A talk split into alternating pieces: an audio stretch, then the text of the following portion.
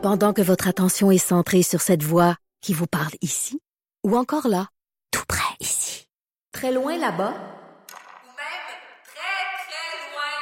Celle de Desjardins Entreprises est centrée sur plus de 400 000 entreprises partout autour de vous.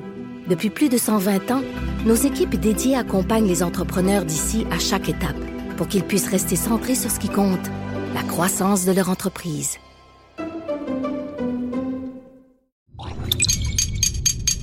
Cube Radio.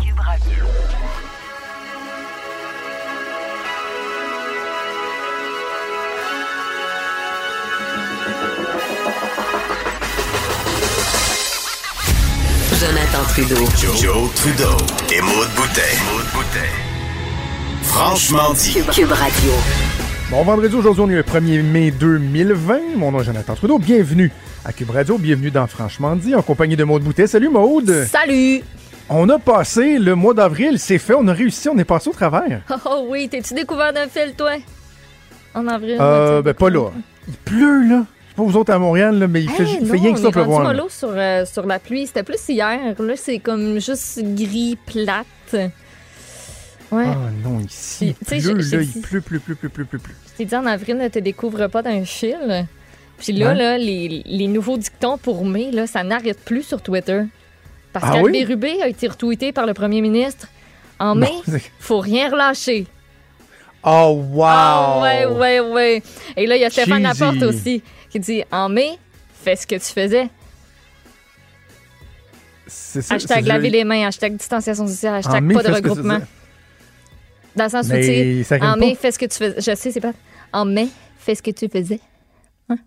En mai? Ah, ouais. Ou Hum. Ouais. moi, je dirais, en mai, garde tes deux doigts dans ton nez. Enlève tes deux doigts dans ton nez, Seigneur. ben non, au contraire. C'est- Ben Ben non, non, garde-les sens pas de- dans ton nez hier. Mais non, mais, Voyons, tu vois le COVID dans le nez. mais non, mais attends, Oui. attends, Maude. Deux- L'expression les deux doigts dans le nez, Ouais. ça, veut, ça veut pas dire que t'as littéralement les deux doigts Je dans sais, ton mais nez. moi, ça je veut dire que de tu pognes le beigne. Fait qu'en mai, garde Tu- tes deux doigts dans ton nez. envoie un message contradictoire pour les personnes mêlées comme moi qui n'ont pas compris que c'était pas, littéralement. Comme... Faudrait mettre une parenthèse et dire à condition d'avoir bien nettoyé ses mains avec du spurel avant de. Et après, quand t'es enlèves. Au mois de juin, mets-toi du purel ses mains parce que t'as eu les deux doigts dans le nez en mai. Ça, c'est ça, Oui. le juin. Bon, Ouais, bye. Hey, je l'ai dit parce qu'on n'a pas beaucoup de temps, parce qu'on a pas mal brûlé le premier bloc euh, dans, dans le dernier bloc à Richard. Euh, hier, on a fait quelque chose de vraiment très particulier et qui est euh, contemporain et qui est le reflet de la crise actuelle euh, de la COVID-19. C'était fait. Ma douce et moi, Mhm. à 38, respectivement 38 et 37 ans, Mhm. on a finalement signé, fait euh, notre testament. C'est joyeux, hein? Donc, on peut, on peut, on peut, on peut vous crever. achever euh, en temps de pandémie? ça va? on, peut, on peut crever. Ça là, va, les affaires plates? Écoute, s'il nous arrive de quoi dans un avion, là, m'a dire, euh, il y en a qui vont. Dans euh, un avion, c'est en si moyen, là, mais... euh, Mais ouais, c'est ça. Mais mettons un météorite qui tombe sur la maison. ouais. Mais donc, il était temps qu'on fasse cet exercice-là parce que quand on s'était marié à l'époque, il y a euh, bientôt 11 ans, Ouais. la notaire qu'on a fait notre, notre contrat de mariage avait dit, ben là, vous n'avez pas de testament, mais quand vous aurez des enfants, ce serait important que vous ayez un testament. hein, tu sais. Puis Mhm. le plus vieux a 9 ans, la plus jeune a 5 ans, puis on n'avait toujours pas de testament. tu sais. Ça a pris le bord. Vraiment. Hey, Tu sais, des fois, regarde, je fais une petite parenthèse, des fois, on est niouf, là. Mon, euh, mon beau-père, le, le père de ma conjointe, est, est décédé dans un accident il y a six ans de ça. Et, et on n'a jamais trouvé de testament. Il n'y en avait pas. Et encore aujourd'hui, six ans plus tard, on est en train de gérer des histoires de succession parce que là, il n'y avait oui. pas de testament. Et malgré ça, ça nous aura pris tout ce temps-là, nous autres, avant, de s'enlever les deux de doigts dans le nez et de faire un testament. Ouais. Donc, bref, c'est un exercice qui est particulier parce que quand on a été, il y a- dans, dans le temps qu'on avait une vie normale, là, il y a un mois et demi, deux mois, qu'on a été voir un conseiller qui te pose les bonnes questions pour que tu prennes les décisions. Puis Ouais. c'est un exercice qui est très particulier. Là. Pensez à si moi je meurs, comment ça se passe? Si les deux on meurt, qui s'occupe des enfants?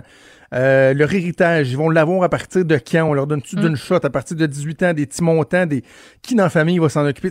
C'est un exercice qui est assez particulier. Bref, et là, hier, c'était le point culminant de ça, c'est-à-dire qu'il y a un notaire qui couche tout ça sur papier, et là, tu signes devant le notaire tes papiers.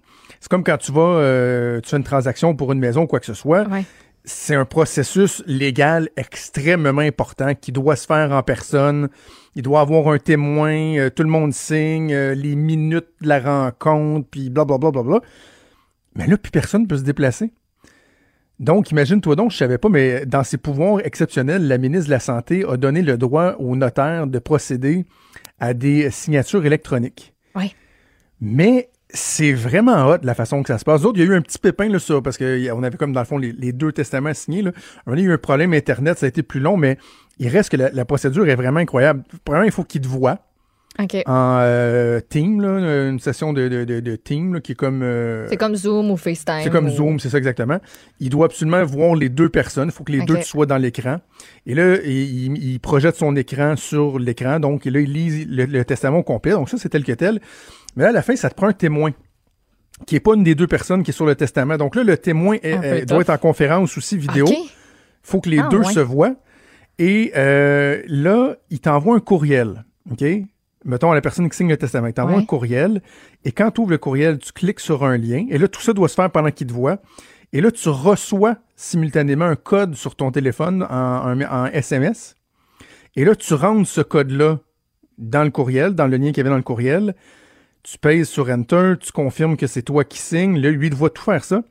Et là, quand toi, tu confirmes, ça envoie un courriel au témoin qui, lui, fait la même procédure, ouvre le courriel, reçoit un SMS, rentre le code du SMS. Le notaire, lui, doit, voir tout le monde pendant que ça, ça se fait. Il fait la même chose devant toi, il rentre son code et tout ça. Et là, c'est réputé légalement aux yeux de la loi comme étant un testament qui a été euh, signé, homologué, etc., devant un notaire. Mais ça, il y a un mois et demi, ça n'existait pas. Ben, c'est se sont organisés vraiment vite. C'est vraiment C'est très cool. cool.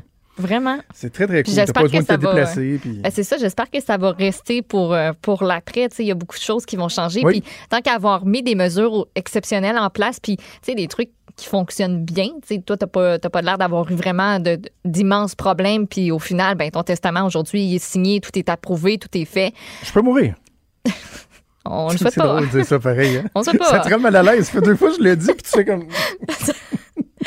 pas, euh, ouais, non, c'est pas mon sujet de prédilection nécessairement, mais je trouve ça vraiment très, très bien fait. Puis si on peut garder ça, je le, je le souhaite dans, dans plein de domaines, là, notamment là-dedans, mais dans tous les autres domaines où on se démarre présentement, et c'est, le bon verbe, là. on a vraiment fait ça, euh, rien que c'est une fesse, puis euh, on améliore au fur et à mesure.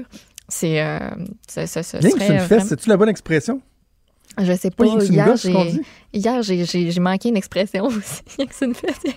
On dit, on est très, hein? Hier, j'avais la pédale lousse. euh, Ça, ça, ça s'est inventé euh, sur le fly de même. Maude Boutet qui se réinvente. Alors, euh, voilà, je suis. Tout est en ordre. Bring it on, COVID. Non, non, non, non, c'est une joke. Mais c'est quand même rassurant de savoir que Ben maintenant, oui. s'il arrive quelque Mhm. chose, on est, euh, on est backé. padé. Ouais. Alors voilà, on va faire une première pause, puis bougez pas parce qu'au retour, on va vous montrer que oui, oui, un syndicat dans le milieu de l'enseignement de surcroît, ça peut être constructif, puis ça peut être le fun en plus de jaser avec les autres parce qu'ils ont des solutions. Bougez pas.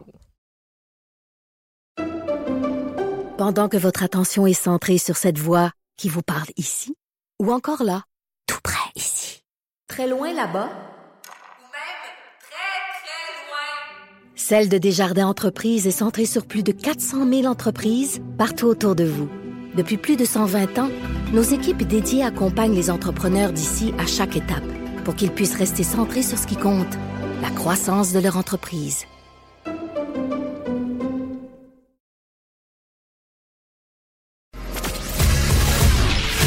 Il est franc et nuancé. Jonathan Trudeau. La politique lui coule dans les veines. Vous écoutez Franchement dit. Assurément, l'annonce du retour en classe éventuel euh, à partir du 11 mai pour euh, l'extérieur de Montréal et du 18 mai pour la région de Montréal. En tout cas, pour l'instant, c'est le plan. Ça soulève toutes sortes de questions, toutes sortes d'interrogations. Moi, je me suis questionné sur le rôle des syndicats, sur la façon de travailler des syndicats, mais il y en a qui travaillent de façon euh, constructive et c'est le cas de la, de- de la Fédération du personnel de soutien scolaire. On a l'occasion de s'entretenir avec son président, Éric Pronovo, que je joins au bout du fil. Monsieur Pronovo, bonjour. Bon matin, M. Trudeau. On a déjà eu l'occasion de se parler par le passé, mais pour le bénéfice de nos auditeurs, la Fédération du personnel de soutien scolaire, vous représentez qui exactement? Donc, euh, nous, on représente 30 000 membres euh, répartis dans 19 commissions scolaires avec 81 classes d'emploi différentes.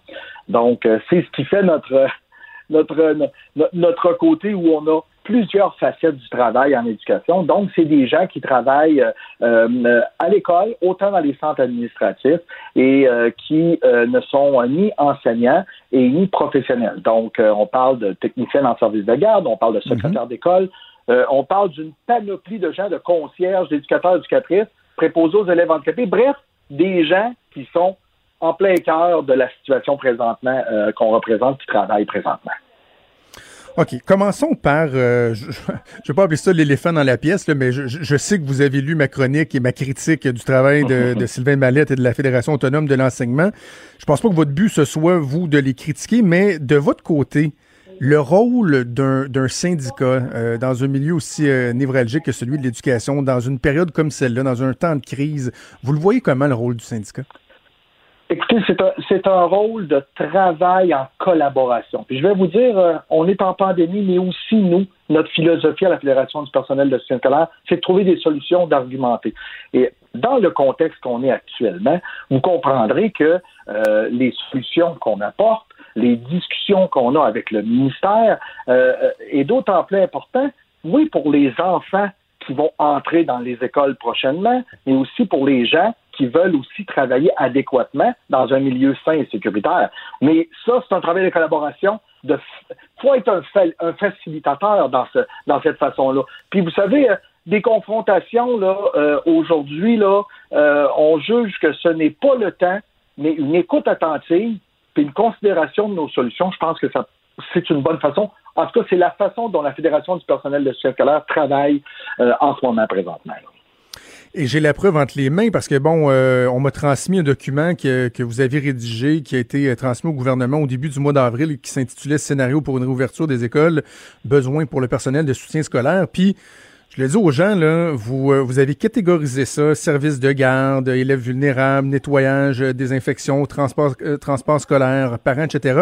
Et pour chaque section où vous notez les risques et les questionnements, il y a un tableau à la fin qui s'intitule Recommandations. Donc, moi, je disais dans ma chronique cette semaine que lorsqu'on euh, fait euh, qu'uniquement soulever des problèmes, mais euh, qu'on n'a jamais de solution, qu'on est peut-être une partie du problème, vous, vous en identifiez des solutions, là, et, elle se traduit de, cette façon-là, la collaboration que vous souhaitez? Ben, depuis le début, écoutez, étant donné qu'on a été demandé, puis moi, le, avec les sous-ministres de l'Éducation, avec M. Roberge, on a eu des discussions. Et euh, oui, on a mis ces gens-là au cœur de l'action. Euh, et, et, et on se devait de travailler de cette façon-là, et c'est toujours de cette façon-là qu'on travaille. De proposer, oui, des solutions. Ce qui a manqué un petit peu, puis je, je- hein, on, est, on est un syndicat, donc on, on peut peut-être en partie un petit peu critiquer, mais ce que je veux juste vous dire, c'est que on aurait aimé, et on le dit depuis très longtemps, il aurait fallu travailler sur la réouverture dans un avenir à moyen ou à long terme et euh, justement d'avoir le temps de pouvoir s'expli- s'expliquer et s'exprimer. Parce qu'on a eu une rencontre et, et cette rencontre-là a eu lieu le vendredi avant l'annonce. Vous comprendrez que euh, euh, ça fait longtemps que notre document est envoyé avec des recommandations. Vous savez, on ne prend pas ça euh, à peu près. C'est les membres qui nous écrivent. On est en contact avec ces gens-là. Ils nous écrivent. On travaille avec la santé publique. On est en mode euh, solution. Mais nous, ce qu'on veut, c'est que qu'il y ait des gestes concrets qui soient posés sur le terrain, M. Trudeau. C'est- ça, je trouve, qui manque. Je trouve qu'on Ouais. est, on est toujours à interpréter. Puis je vous donne un exemple très clair. Euh, vous savez, on a 72 centres de services. Ben, on a 72 interprétations différentes. Et là, ben, quand les mesures sont claires, quand les mesures sont, sont directes, et que ça part de la santé publique et du ministère, moi, je m'attends pas à voir des gens dire est-ce que c'est un 15 ou un 10? Attendez un petit peu dans le ratio. C'est clair. C'est clair. Il y a des choses qui ont été notées. Mais nous, on, a proposé des ratios. On a proposé, entre autres, la désinfection. Puis encore ça, c'est quelque chose qui n'est pas clair sur la désinfection. On a hâte d'avoir du concret. Euh, L'exemple, vous savez, euh, dans un service de garde d'urgence, pour notre concierge qui est là sur le terrain, pour notre secrétaire d'école qui est là, euh, et puis ensemble des gens du service de garde, je la je désinfecte combien de fois, je nettoie combien de fois. Comprenez-vous? Donc, moi, nous, ce qu'on veut, c'est clair avec nos propositions, puis on sait que nos propositions, là, ils pourront, ils accepteront pas l'ensemble de ce qu'on met là, mais on veut leur donner l'expérience puis l'expertise qu'on a sur le terrain à profit des gens qui Hmm. sont euh, euh, directeurs d'école ou qui vont prendre des décisions ou euh, nous, on veut travailler en collaboration. Le, dialogue. M. Pronovo, est-ce qu'il a- en ce moment, est-ce qu'il a cours avec les euh, les, les, les organisations euh, bon, on, je pense qu'on doit plus, on doit plus dire commission scolaire, mais avec les directions d'établissement, etc. Parce que moi, je suis capable de rejoindre le ministre de l'Éducation lorsqu'il dit, écoutez, nous, on, on donne des grands principes, mais après ça, les cas particuliers, comme si par exemple, effectivement, il y a des classes où le, le 15, le 15 élèves, ce sera pas possible parce que la classe est trop petite, ça va être 8 à 10 élèves, on doit trouver d'autres locaux que, après ça, ce, ce niveau de détail-là, ça redescende un peu, si on veut, dans la structure et que tout ne parte pas de la tête dirigeante et, du ministre. Il me semble que c'est logique, mais ce, ce travail-là, est-ce qui se fait en ce moment depuis euh, l'annonce des, des grandes lignes, des grandes orientations? comme je vous dis, ce que je vous disais tout à l'heure, quand la consigne est claire, on sent l'application. Mais quand la consigne est moins claire, qui laisse un peu à interprétation, puis je comprends, là, hein, euh, euh, c'est- tous des centres de services euh, différents, on dit, comme vous, un peu, des commissions scolaires avec des besoins différents. Il y, a- y a un ajustement à faire. Puis ça, il n'y a pas de problème.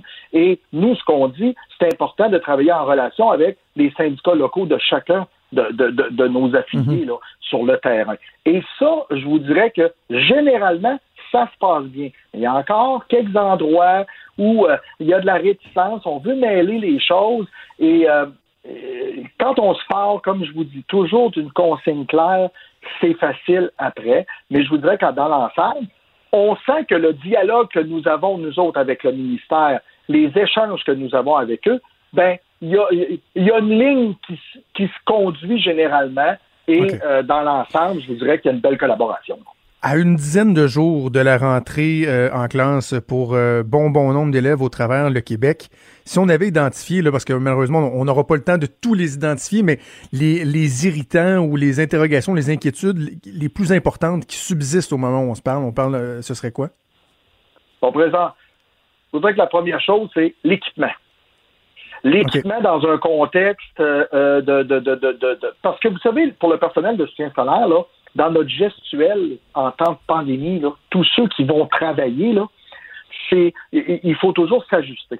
OK? Quand on travaille en service direct à, à l'élève avec des enfants handicapés, avec des enfants ayant des problématiques, quand on a des, des situations où nos techniciens techniciennes en éducation spécialisée doivent agir avec un élève peut-être en état de crise ou euh, dans les services de garde, dans un dans le local, tout ça, là, ben, l'équipement. Et ça, là, oui, le masque, pas le masque, non, pas la visière, oui, la visière, consigne claire, s'il vous plaît, consigne claire, prenons une décision. C'est juste ça qu'on demande. La désinfection, consigne claire. J'ai autant des endroits au Québec qui ont eu des formations, nos, concierges ont eu des formations pour le nettoyage. Autant ailleurs, ben, c'est encore, euh, allez-y comme vous pensez. Consigne claire. Je, ramène toujours à ça, M. Trudeau. Nous, là, on nous, on en a des solutions. Là. On, travaille avec nos concierges, on travaille avec nos gens euh, pour connaître les besoins puis les, situations problématiques dans le milieu. Euh, encore là, le 2 mètres de distanciation, ça, ça va être ça, ça, ça va être tout qu'un défi pour les gens. Ah, c'est là. ça, c'est clair. Euh, euh, parce que, euh, vous savez, même dans le centre administratif, entre eux autres, parce que, mettons, je vais vous donner un exemple, un département de ressources humaines où tu as 4-5 bureaux collés un, à- un- un ensemble, tout le monde ensemble. Et là, ça, ça va prendre aussi euh, une situation, mais le service direct à l'élève, notre technicien d'informatique qui va réparer les ordinateurs, est-ce qu'on s'assure que l'ordinateur, le clavier est désinfecté suite au passage des enfants? Vous savez, là, c'est, c'est, je le sais que c'est pas simple, mais nous, ce qu'on veut, c'est qu'on veut continuer à travailler en collaboration, puis on veut de l'écoute. Euh, vous savez, là, trop souvent, on dit l'école, c'est les enseignants, mais euh, euh, oui, c'est les enseignants, mais oui, c'est le personnel de soutien scolaire, Mhm. oui, c'est le personnel professionnel, c'est l'ensemble des gens qui forment l'éducation. Et euh, nous, ce qu'on veut, c'est pas juste une écoute. On veut que nos recommandations se rendent, mais mais qu'on puisse échanger là-dessus. C'est important d'échanger, là. Puis euh, je sais qu'il y a des questions-réponses, là, euh, mais vous savez, les questions-réponses, euh, la personne qui répond pense probablement pour, tu sais, euh, il pense que sa réponse est claire, mais elle soulève d'autres questions. On n'est pas dans une situation qui est facile, faut s'ajuster.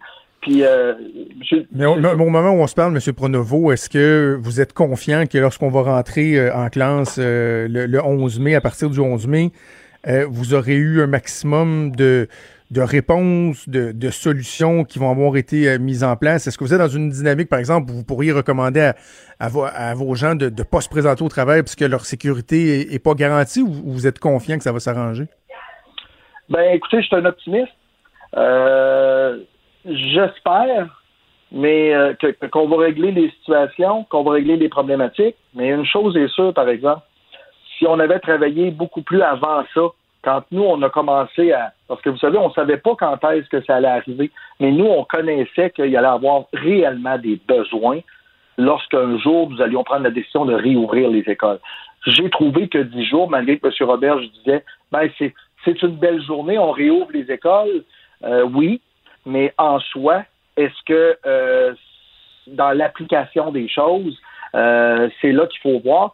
Mais on va continuer à travailler en collaboration. Nous, l'objectif, c'est pas de se braquer, mais c'est de trouver puis de proposer nos solutions. Donc, on va être dans, dans, dans, dans ce même message-là.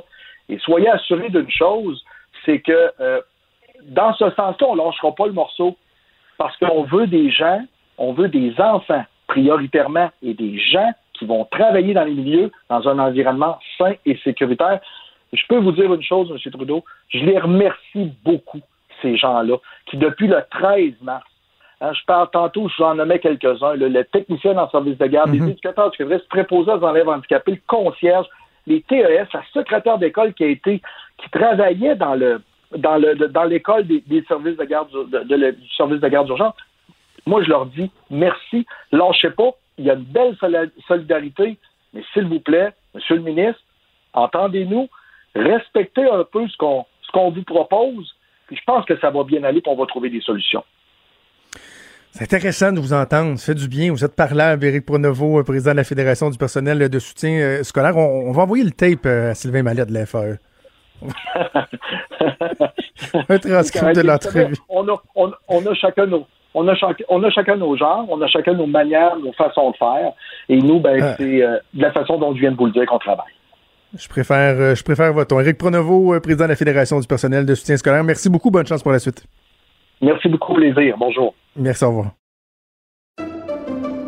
Pendant que votre attention est centrée sur vos urgences du matin, vos réunions d'affaires du midi, votre retour à la maison ou votre emploi du soir, celle de Desjardins Entreprises est centrée sur plus de 400 000 entreprises à toute heure du jour. Grâce à notre connaissance des secteurs d'activité et à notre accompagnement spécialisé, nous aidons les entrepreneurs à relever chaque défi pour qu'ils puissent rester centrés sur ce qui compte, le développement de leur entreprise.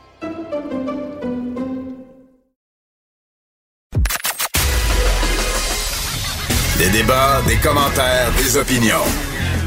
Ça, c'est franchement dit. Cube Radio. Et on va faire le bilan de la semaine politique avec ma collègue Emmanuel Latraverse que je joins au bout du fil. Salut Emmanuel. Bonjour. On va faire un changement. On va commencer du côté du, du fédéral parce que hier, le directeur parlementaire du budget qui annonçait que pour l'année 2020-2021, on était rendu, et ça veut pas dire que ça se limitera pas à ça, à 252 milliards de déficit. Et là, ce matin, il y avait le ministre des Finances, euh, Bill Morneau, qui, euh, qui présentait le, bon, le nouveau gouverneur de la Banque du Canada. Je sais que tu suivais ça de près. Est-ce qu'il a été appelé euh, à commenter le, le déficit anticipé? Ben, on n'est pas surpris, hein. Euh, monsieur, euh, Monsieur Morneau le justifie en dit que le calcul du gouvernement et la priorité du gouvernement, c'est de s'assurer qu'il reste une société civile et une économie à reconstruire en vérité, hein. Une fois que tout ça va être fini et que donc le gouvernement n'a pas vraiment euh, le choix d'investir pour soutenir les Canadiens, mais aussi pour soutenir les entreprises, parce que si on veut qu'il y ait une relance économique, faut qu'il y ait des entreprises qui soient assez en santé pour pouvoir la, la mener, cette relance-là. Ce qui est intéressant, c'est que ça fait deux jours qu'on pose des questions au, euh, au premier ministre, au ministre Morneau sur, OK, mais comment on va l'éponger, cette dette-là? Là? Est-ce que vous allez, est-ce qu'il va y avoir une austérité après? Est-ce qu'il va y avoir des baisses d'impôts, euh, des hausses d'impôts, euh, etc.? Et il n'y a pas l'once d'un début de réponse là-dessus. La réalité, c'est que le gouvernement est pas là-dedans en ce moment. La priorité du gouvernement, c'est de naviguer la crise et on n'est pas en train de faire les, euh, les plans de sortie de crise tu veux. Il faut comprendre. Mais, mais, mais Emmanuel, je, je, je, me permets de t'interrompre. Écoute, dans euh, avant la crise, là, euh, on dirait que ça fait des années, mais il y a quelques mois, non seulement on avait un gouvernement fédéral qui faisait des déficits alors qu'on était dans une dans une période de, de, prospérité, non seulement ils faisaient des déficits, mais ils étaient même pas capables d'évaluer le moment où ils retrouveraient l'équilibre budgétaire. Donc, d'espérer que en ce moment, Bill Morneau nous dise oui, oui, on a un plan, on va faire ça comme ça. Ce serait carrément de l'utopie, là, tu sais. Oui, ça serait de l'utopie. Il y a deux choses qu'il faut tenir en compte sur la taille de ce déficit-là. C'est sûr que c'est en termes bruts, là, c'est le plus gros déficit jamais enregistré, mmh. ok, depuis qu'on les calcule. Euh, et le, le ratio là, de l'endettement du pays à la taille de notre économie est passé de 31% avant la crise à 48,4% maintenant. Mmh. Le sommet historique dans l'histoire du Canada, c'était 66% C'était en 95-96, là, quand Paul Martin a lancé le vaste exercice de rationalisation des dépenses puis du retour à l'équilibre mhm. budgétaire.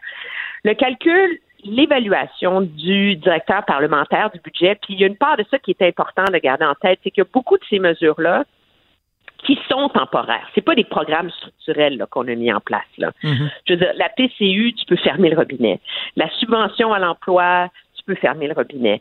Euh, le, la subvention pour pour les, les, étudiants, tu peux fermer le robinet. Ce sont tous des mesures qui ont une échéance dans le temps. Hein. La PCU, ça vient échéance à la fin du mois de juin.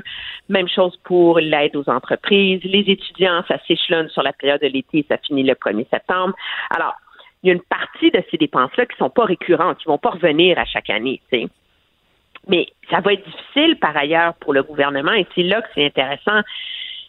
C'est que ça, c'est théorique. Quand est-ce que tu fermes le robinet? Quand est-ce que tu, que tu changes ton approche? Quand est-ce que tu dis, OK, la crise ponctuelle est finie et maintenant, on reprend le cours normal des choses. Moi, je pense qu'il va être là le très, très, très grand test du gouvernement dans la façon dont il va euh, gérer l'économie. Et pour revenir à l'annonce du nouveau gouverneur de la Banque du Canada, c'est quand même, c'est des choses qui généralement n'intéressent pas la population en général, mhm. mais comment la crise a changé la perception. Avant la crise, le calcul, c'était que ce serait la vice-gouverneur de la Banque du Canada, Caroline Wilkins, qui serait nommée. OK? Le jour de sa retraite en vue du 2 euh, juin, euh, parce qu'on sait, le gouvernement voulait beaucoup nommer une femme, elle est hyper compétente, elle est hyper reconnue dans tous les milieux économiques. On disait, c'est elle qui va être nommée, c'est elle qui va être nommée, c'est elle qui va être nommée. Avoir une femme à la tête de la Banque du Canada, ce serait génial, blablabla. Bla, bla, bla. Qui le gouvernement est allé chercher? C'est pas elle. C'est quelqu'un, c'est un banquier qui s'appelle Tiff Macklem. Et c'est c'est quelqu'un à qui on n'a pas donné la job deux fois. Alors, on lui avait pas donné la job pour remplacer David Dodge et on lui avait pas donné la, la, la, la job pour remplacer Mark Carney. Mais il est vu comme un des meilleurs banquiers qu'il a jamais eu. Il avait quitté la banque. Il était retourné, euh, il était maintenant doyen de la faculté euh, de gestion de l'Université euh, de Toronto. Mais c'était quoi sa job pendant la dernière crise économique? Il était le vice-gouverneur de la Banque du Canada. Donc, c'était le bras droit de Mark Carney qui a su naviguer de main de maître la crise financière de 2007-2008 et qui, au terme de ça, est devenu une des plus grandes vedettes du monde financier dans le monde. Mm. Il a été nommé à la Banque d'Angleterre, maintenant il est conseiller euh, pour les Nations Unies, pour les finances et les changements climatiques. Donc, le gouvernement est allé chercher quelqu'un qui a eu l'expérience d'une grave, tu sais, de la dernière, plus, d'une très grave crise financière pour être aux commandes de la Banque du Canada pour naviguer euh, ce qui nous attend. La relance, les choix difficiles qui vont venir autour de l'inflation, les taux d'intérêt, euh, appuyer les banques, etc. Donc déjà, là, on s'est on, est allé chercher quelqu'un qui avait de l'expérience là-dedans pour guider un gouvernement qui, lui, n'en a pas. Tu je reviens sur un truc qu'on s'était parlé en début de semaine, quand on parlait de, remettre la pâte à dans le tube. Moi, c'est mon irritant principal euh, en ce moment. Là. Hier, j'avais Jean-Yves Duclos en entrevue, puis c'est rare que j'insiste et que je pose cinq fois d'affilée la même question.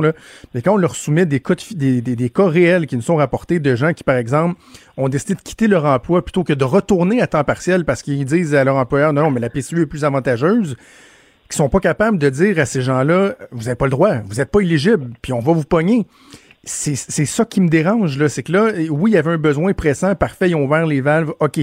Mais là, on fait comment pour contrôler, pour s'assurer que le flot, s'en va au bon endroit, que l'aide, elle est de Mais- plus en plus ciblée et efficace? Et je vois, je vois pas de, de volonté d'ajuster le tir de la part du gouvernement. Mais le problème qu'a eu le gouvernement, c'est qu'il a mis la PCU en place avant la subvention au salaire. S'il avait Ouais. mis la subvention en place, les gens n'auraient pas quitté leur emploi, puis le choix se poserait pas. Hein? Alors, c'est une partie du problème. Là, les programmes, ils sont en, en, en, place jusqu'à la fin juin. Le gouvernement ne peut pas bouger là-dessus, mais on le voit, ce problème-là, avec la réouverture graduelle de l'économie au Québec. Dans le commerce de détail où les salaires sont vraiment pas importants, il y en a combien qui vont décider de rentrer travailler plutôt que euh, de garder la PCU. Le seul argument à présenter, c'est écoutez, les amis, là, à un moment donné, tous ces programmes-là vont finir et vous allez tous vous chercher une job. Donc, aussi bien retourner à ton ancien emploi que d'être sur la ligne de départ avec tu sais, 5 millions d'autres travailleurs quand, toutes ces pro- quand tous ces programmes-là vont cesser. Moi, je pense que là-dessus, le gouvernement ne peut pas remettre la dents dans le tube. Là. Je veux dire, c'est il a, il a fait son lit et on en assume euh, les conséquences. Là. OK, allons faire un tour du côté de Québec parce que c'était une, une semaine vraiment cruciale avec les, les deux annonces, le plan pour le retour à l'école, le plan pour la réouverture des entreprises. De façon générale, parce qu'on comprend que l'exercice euh, était périlleux, qu'on peut pas avoir la réponse à toutes les questions, c'est sûr, c'est du jamais vu, c'est pas évident, il y a un niveau de difficulté euh, qui, qui, qui, qui, qui est incroyable. Euh, comment tu évaluerais la performance du gouvernement euh, malgré tout ça? Ben, la performance du gouvernement, on va la savoir dans trois semaines. Non, même Ouais, pas. On va, on va pouvoir l'évaluer en vérité à la moitié du mois de juin. À mi-juin, si euh, on recommence dans un pic, on va tous dire le gouvernement s'est bourré, il est allé trop vite, il a fait ça tout croche. Si à la mi-juin, ça va relativement bien, on dit ah, ben finalement, il avait raison. Euh, c'est très, c'est très difficile à naviguer parce que le gouvernement, dans sa logique, est dans une logique de déconfinement graduel, alors que la population reçoit ce message-là comme étant un retour à la normale. Il y a un immense gouffre entre les deux. Puis on le voit, le premier exemple de ça, c'est tout le débat sur la réouverture des écoles et des garderies. Je veux dire, euh, j'aime bien raconter, j'ai raconté à Mario hier, quand je lisais les consignes, tu sais, genre euh, pas de toutou, pas de costume, euh, pas de jeu avec du contact, des lignes par terre, etc. Ma fille a trouvé ça complètement, elle a, elle a même utilisé le mot cruel. Alors, c'est pas peu dire. mais c'est ça. Mais la réalité, c'est que ça va être ça, la nouvelle réalité. Puis aller à l'école sans jouer à la dans la cour, là. Aller à l'école où tu es à deux mètres de tes amis, où les petites filles là peuvent pas se faire des câlins, puis euh, jouer au papa puis à la maman, puis puis enseigner dans ce contexte-là, je veux dire, comme parent, tu te dis c'est délirant. Je veux dire, moi, à l'école, dans beaucoup d'écoles maintenant, il y a même plus de pupitres dans les classes. Ils travaillent dans des tables modulaires par équipe, Exact. ils ont des ondes de lecture couchées sur des coussins. T'enlèves tout ça, là. Alors, les professeurs, il faut qu'ils réapprennent à enseigner, là. Alors, il n'y a pas un retour à la normale. Puis je pense que c'est ça qu'il y a de difficile à digérer et à comprendre pour la société. Moi, sur la réouverture des écoles, je pense que le gouvernement est pris dans sa logique, là, puis bon, c'est devenu idéologique. Moi, je pense que le gouvernement a gaspillé le confinement en faisant des apprentissages, euh, à la maison, etc. On n'a pas investi dans la capacité de poursuivre l'apprentissage à l'école. Et là, on est doublement coincé. Et, euh, et on n'a pas non plus, il y a pas, on peut pas dire, ben les, parce qu'on a fait ça, ben on peut pas convaincre les parents qu'il y a certains groupes d'élèves qui devraient rentrer et d'autres non. Puis la réalité, c'est que dans beaucoup de régions là, moi j'entends parler des taux de parents de 80% qui vont envoyer leurs enfants à l'école.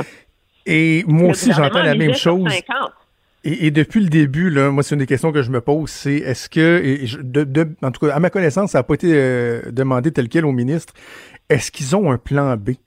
C'est quoi le plan B? Puis en fait, je te dis ça, mais j'ai assisté au point de presse hier, là, euh, qui était euh, disponible pour les, les membres de la tribune de la presse suite à la commission parlementaire. Puis, en quelque sorte, ouais, je, pense, puis il a un peu abordé ça en disant, euh, si c'est 100% des élèves qui sont là, euh, on sera là, on va être au rendez-vous. Ah ouais, mais tu vas y mettre où? Tu sais, il est où le plan concrètement? Là? Ils vont Non, mais faire quoi pour respecter le Qui va 15 leur élèves par classe? Là?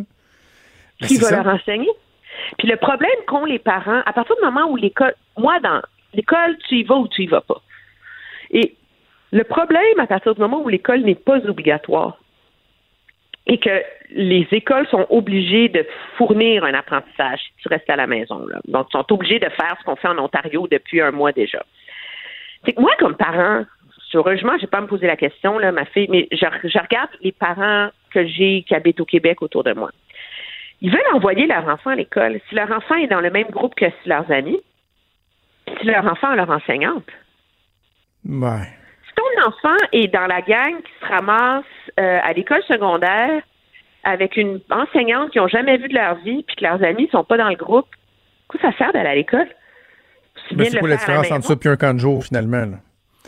Ben, c'est parce que, alors là, tu te ramasses dans un contexte où, objectivement parlant, le gouvernement, puis ça même M. Roberge l'a admis, on va pas à l'école pour sauver l'année scolaire. On va à l'école pour en- donner un environnement sécuritaire et sain aux enfants. Donc, on rouvre toutes les écoles et on crée un immense casse-tête parce qu'on n'a pas, parce qu'on, la priorité idéologique, c'est un choix qui se défend, mais il faut l'assumer du gouvernement, c'est qu'il y a des enfants pour qui le confinement est devenu un enfer sur Terre Exact. il faut les sortir de leur maison. Alors, c'est pour Euh, ça que les écoles ouvrent.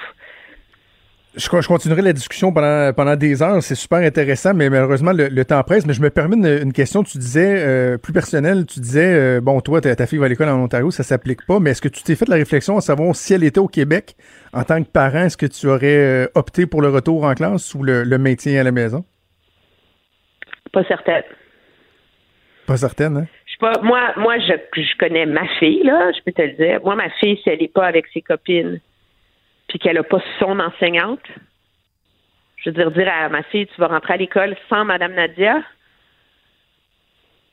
Est-ce que tu irais à l'école sans Madame Nadia? Non. Tu vois, c'est pas dit non. compliqué. non. voilà. Parce que la, la Clara, elle l'a conciliation dit. Elle a pas travail-famille, question. c'est aussi de faire faire des conjugaisons pendant que maman fait la radio. Alors, tu vois, c'est ça le problème que ça pose.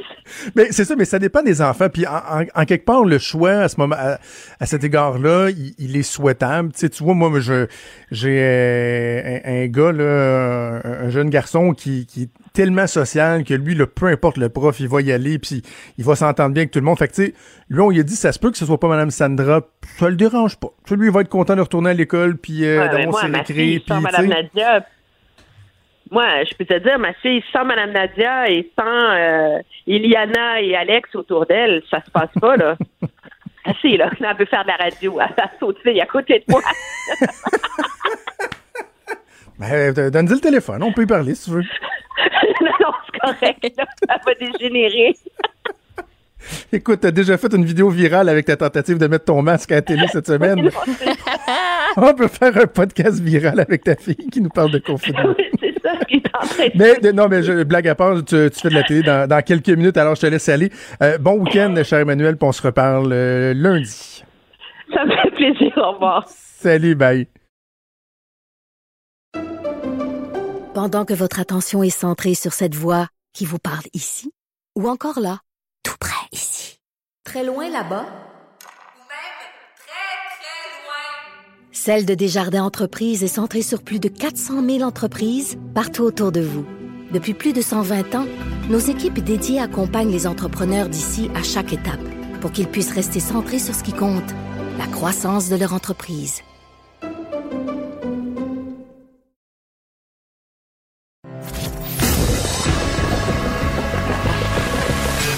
Franchement dit. Appelez ou textez au 187 Cube Radio. 1877 827 2346. On parle maintenant de politique américaine avec notre collègue Luc La Liberté. Salut, Luc. Oui, bonjour, Jonathan. Alors, on va commencer avec Joe Biden parce que euh, on, en, on en parlait au début de la semaine, cette histoire d'agression sexuelle qui avait fait euh, surface. Puis, en fait, je pense que c'est la semaine dernière, on avait terminé en parlant de ça, puis on se disait, oh, tu sais, éventuellement, ça va le rattraper. Ne vous en faites pas si vous avez l'impression que la COVID-19 fait en sorte qu'on vient occulter ce débat-là, mais ça va le rattraper et ça l'a rattrapé plus vite qu'on pensait. Même hier, écoute, tu, tu bloguais et tu te questionnais à savoir est-ce qu'il devra répondre de ces accusations-là. Ben, il l'a fait ce matin en accordant une entrevue. Voilà, donc hier, je m'interrogeais Il t'a écouté, qu'il y a- finalement. il y a les... Pardon? Il t'a écouté finalement. Il a dit, oh, Luke, Luke Laliberty says uh, I should do something here. Écoute, Cu- Cube Radio et le journal ont tout un poids sur la politique américaine. On a une influence qui est assez incroyable. Ah oui. Donc, e- effectivement, hier, je me demandais, euh, je me disais, que- quelle est la... et- et bon, d'un côté, il y a la plainte d'une femme, et ça, on espère toujours, bien entendu, qu'effectivement, comme on le fait avec le MeToo, on va écouter, on va enquêter, on va aller au bout de cette histoire-là. Euh, moi, je me prononçais plutôt sur le volet strictement politique, c'est-à-dire que doit faire Joe Biden dans les circonstances. Et c'est pour lui, assurément, un boulet politique. C'est-à-dire que ben, ne pas admettre qu'il faut écouter cette femme-là, qu'il faut l'entendre et aller jusqu'au bout, ben, c'est aller à l'encontre de ses déclarations précédentes. Il devait donc s'exprimer sur ce sujet-là, mais on le faisait quand? Est-ce qu'on attendait que Donald Trump remette cette histoire-là sur le tapis parce que assurément il va le faire? Si c'est pas dans les prochaines semaines, ben on va garder ça pour le dernier droit de la campagne, c'est-à-dire au mois de septembre ou au mois d'octobre. Donc Biden est un peu coincé avec ça euh, il a décidé de le faire directement ce matin. Donc je m'attendais pas euh, en m'interrogeant hier à ce qu'il bouge aussi rapidement que ça. Euh, il est allé en terrain un peu ami ce matin, c'est-à-dire qu'il a contribué à l'émission Morning Joe, c'est Joe Scarborough avec Mika Berzinski qui est sa conjointe. Euh, ce sont des gens qui sont près des politiciens, ces deux-là en général. Euh, Joe Scarborough est quelqu'un qui a fait de la politique déjà, il, il- il connaît Donald Trump, mais il connaît les démocrates aussi. Alors M. Biden est intervenu pour dire, ben, comme je l'ai déjà affirmé à plusieurs reprises, nous devons écouter, entendre toutes les femmes, nous devons euh, enquêter sur ces dossiers-là. Puis lui dit, ben écoutez, c'est ce qu'on a fait. Euh, par contre, cette histoire-là, ultimement, une fois qu'on a entendu les femmes, il faut aller jusqu'au bout de la procédure puis regarder si tout ça est, est vrai, quelle est la, la vérité. Et il dit, ben la vérité, c'est que cette histoire-là n'est jamais arrivée, ça ne s'est jamais produit. Et là, il a invité euh, les archives nationales aux États-Unis à dire, ben écoutez, euh, ressortez tout ce qui concerne, que c'est là qu'auraient été dirigées d'éventuelles plaintes ou euh, d'éventuels commentaires au sujet de son travail comme sénateur sur sa façon de mener son équipe. Et grosso modo, il dit, ben je les invite à, diffuser l'ensemble de mon dossier. Euh, et c'est une, c'est un des aspects de cette histoire-là qui est troublant, comme c'est parfois le cas avec des allégations, des accusations qui remontent à plusieurs années, c'est que cette femme-là, Mme Reid, disait, ben écoutez, je me suis confiée à une amie, euh, ma mère avait appelé à l'émission de Larry King pour demander, sans jamais nommer mon nom ni celui de Biden, mais que devait-on faire si on devait se plaindre d'un sénateur? Mais effectivement, il n'y a jamais eu de plainte déposée à la police, ni de plainte officielle, semble-t-il, déposée euh, auprès du chef de cabinet, parce qu'il y a un chef de cabinet aussi pour euh, un sénateur. Donc, il n'y a pas de trace de ça nulle part, outre le récit de Mme Reid. Alors, Joe Biden dit, ben allez-y, fouillez dans les documents. Moi, je vous dis, ça ne s'est jamais produit et il n'y a aucune trace de ça. Fouillez, je le, grosso modo, je vous encourage à le faire. Alors, ça redevient une histoire de ben, la parole de Mme Reid contre la parole de M. Biden. Euh, Pour le bénéfice des, des auditeurs, est-ce que tu peux euh, résumer euh, ce que la femme euh, allègue de, de, de quel type d'agression sexuelle, quelles, quelles étaient les circonstances, à quel moment? Ben voilà, c'est- c'est c'est allé assez loin selon sa description des faits. C'est que M. Biden l'aurait euh, accroché euh, dans un des corridors du Sénat, l'aurait euh, poussé sur un mur, puis euh, l'aurait pénétré avec ses doigts. Donc on, on va très très très loin. C'est c'est plus que ça à quoi on avait eu droit quand on avait dit, mais M. Biden, il entre souvent dans la bulle des gens. Et il y a des femmes qui avaient dit, ben nous, quand il nous prend par les épaules, sans nous demander notre avis, hein, ou qu'on avait, on avait des photos. D'ailleurs, il y a des memes qui ont été faits à partir de ça. Euh, mais quand il, il met son nez dans nos cheveux, qu'on le sent trop près, on n'aime pas ça. Et Biden avait dit, ben écoutez, moi je fais de la politique depuis longtemps, puis c'est vrai, les, les- les manières, les façons de faire ont changé, mais là encore là, il y a une question de perception. Est-ce qu'on va avec le bon Joe Biden chaleureux, ou est-ce qu'on va avec euh, avec le vieil oncle aux mains euh, aux mains baladeuses? Ben là, ça vient donner plus de poids aux accusations, comme quoi ben Biden finalement, comme trop de politiciens de sa génération, semble-t-il, parce qu'on a eu beaucoup d'histoires de cette nature-là, M. Biden se serait comporté de façon euh, particulièrement agressive. C'est parce qu'on parle plus juste d'être mononcle, là. On Oui, parle voilà. vraiment carrément d'une agression sexuelle. euh, ouf. Voilà, et c'est la, et c'est la raison pour laquelle je dis on, on couvre ça, puis on a l'air, ou j'ai l'air, en tout cas parfois, d'être plus, plus froid ou distant. Là, c'est on espère que cette femme-là, son dossier va être étudié, puis qu'effectivement, on l'a dit depuis assez longtemps, il y a des femmes qui qui ont qui ont pas été entendues pour, sur lesquelles euh, dans ces dossiers-là, on n'a pas enquêté.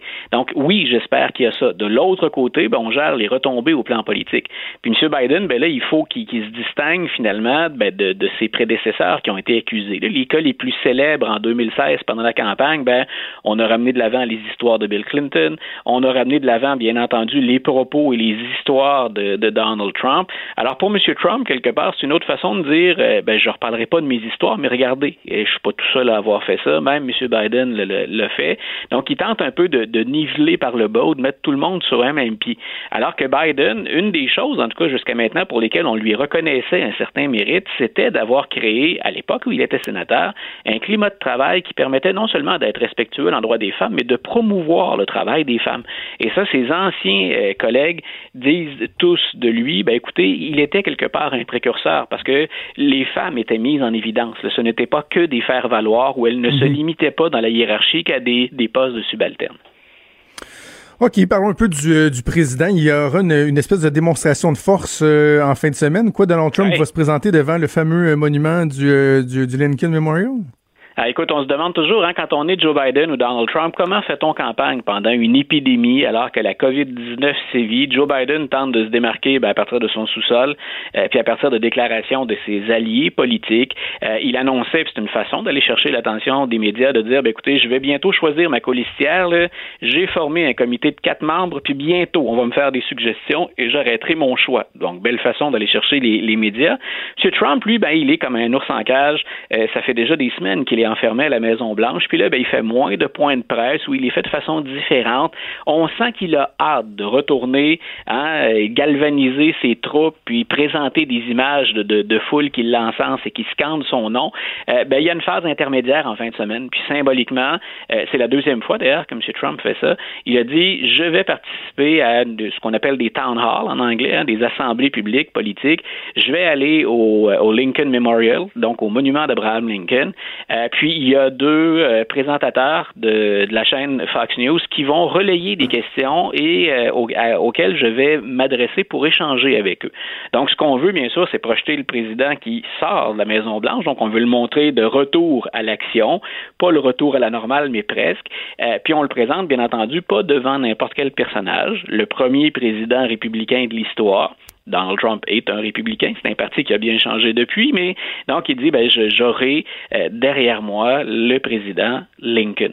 Et Trump se compare bien souvent lui à Abraham Lincoln. Et je rappelais dans un billet de blog ce matin, il y avait euh, au mois de décembre 53% des républicains qui considèrent que Donald Trump est un meilleur président que ne l'a été Abraham Lincoln. Donc la symbolique elle est très très très forte. On peut on peut apprécier la comparaison ou pas. L'historien en moi de très très sérieux doute, euh, mais c'est le retour dans la campagne électorale. Donc, à la fois Biden et Trump, on cherche à se démarquer, à attirer les projecteurs. Puis le thème dimanche, le, grand thème principal, ben, c'est euh, la réouverture de l'économie américaine et le, le, le success story finalement de l'administration Trump dans sa lutte contre la propagation du virus.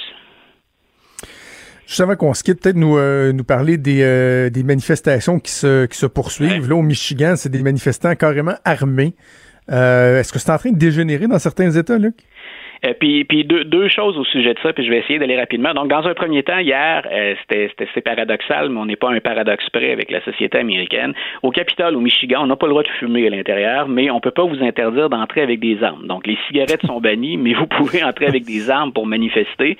Donc, ça n'a pas dégénéré hier. Ce qu'on voulait, c'est bien montrer que nous, on en a contre le confinement, puis on considère qu'on est à la limite, si on n'a pas déjà enfreint, le respect des droits et libertés des citoyens américains. Donc, on est rendu une coche plus loin là, en termes de, de, de quand on associe ça au respect des droits constitutionnels. Et quand je disais il y a, deux volets à ça, c'est que William Barr, on l'a, j'en ai peu parlé, mais on l'a évoqué la semaine dernière. M. Barr a dit euh, faut rappeler aux gens que même en cas de crise, la Constitution euh, n'est pas suspendue. Et carrément, le message qu'il a envoyé la semaine dernière, c'est je suis du côté des manifestants. Donc, euh, c'est pas nécessairement anormal de faire ça. Une administration démocrate avec une idéologie plus progressiste peut intervenir d'une autre façon. Cette fois-ci, avec une administration républicaine, puis euh, M. Barr, qui, qui, a toujours été assez fidèle aux, aux, lignes directrices présentées par le président Trump, dit si jamais on avait à trancher, là, ben on va aller du côté des manifestants.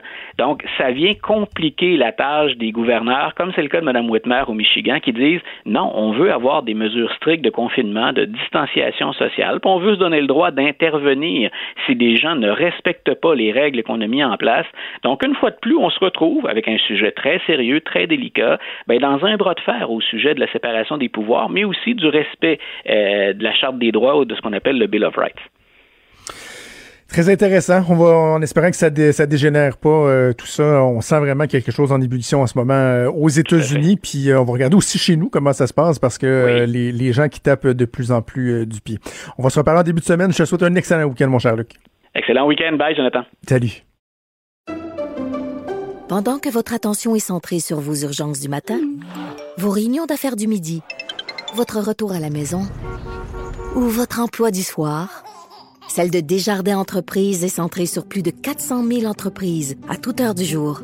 Grâce à notre connaissance des secteurs d'activité et à notre accompagnement spécialisé, nous aidons les entrepreneurs à relever chaque défi pour qu'ils puissent rester centrés sur ce qui compte, le développement de leur entreprise. Franchement dit. Jonathan Trudeau. Et Maude Boutet. Appelez ou textez au 187 Cube Radio. 1877 827 2346. Cube Radio. Cube Radio. Je ne sais pas si vous avez attrapé l'entrevue ce matin que Benoît Dutrisac a effectuée avec euh, le vétérinaire Daniel Martineau, mais c'était vraiment fascinant. Vraiment, Monsieur Martineau est, est, très, très, très intéressant, un personnage coloré. M'a tenu des propos qui avaient de quoi euh, surprendre parce que depuis plusieurs semaines, lorsqu'on parle des problèmes de, ressources humaines, de main-d'œuvre dans les CHSLD, on, dénombre bon, euh, bon nombre de, corps de métiers qui ont levé la main à un moment ou un autre pour aller prêter main forte et euh, leur, leurs appels euh, ont été ignorés. Mais là, les vétérinaires, c'est pas juste qu'il y a des gens qui auraient pu, par exemple, aller aider, fournir l'expertise dans les CHSLD, c'est que carrément pour gérer l'épidémie, ces gens-là, semble-t-il, ont une expérience toute particulière. Je vous invite à écouter euh, un extrait donc de l'entrevue euh, diffusée avec Daniel Martineau, vétérinaire. Ensuite, on ira à notre invité. Je pense euh, ce qui s'est passé en Allemagne, c'est un vétérinaire qui est conseiller du ministre de la Santé. C'est un vétérinaire qui est directeur d'Institut de santé publique Allemagne, aussi corps que ça. Alors, l'expertise est reconnue en Europe plus qu'ici. Pourquoi? Parce que euh, les vétérinaires sont habitués à penser en termes épidémiologiques, c'est-à-dire pour les groupes, pour protéger des groupes, des euh, maladies infectieuses. En médecine humaine, historiquement, c'est plus les soins d'individus, les soins individuels qui sont développés. Fait que la médecine vétérinaire a beaucoup apporté de ce point de vue-là. La docteur Caroline Kilsdong est présidente de l'Ordre des médecins vétérinaires du Québec. Elle est au bout du fil. Docteur Kilsdong, bonjour. Bonjour. Est-ce que c'est vrai, ça, qu'on sous-estime l'expertise des, des, vétérinaires en termes de, de, de, virologie, de prévention des épidémies et tout ça?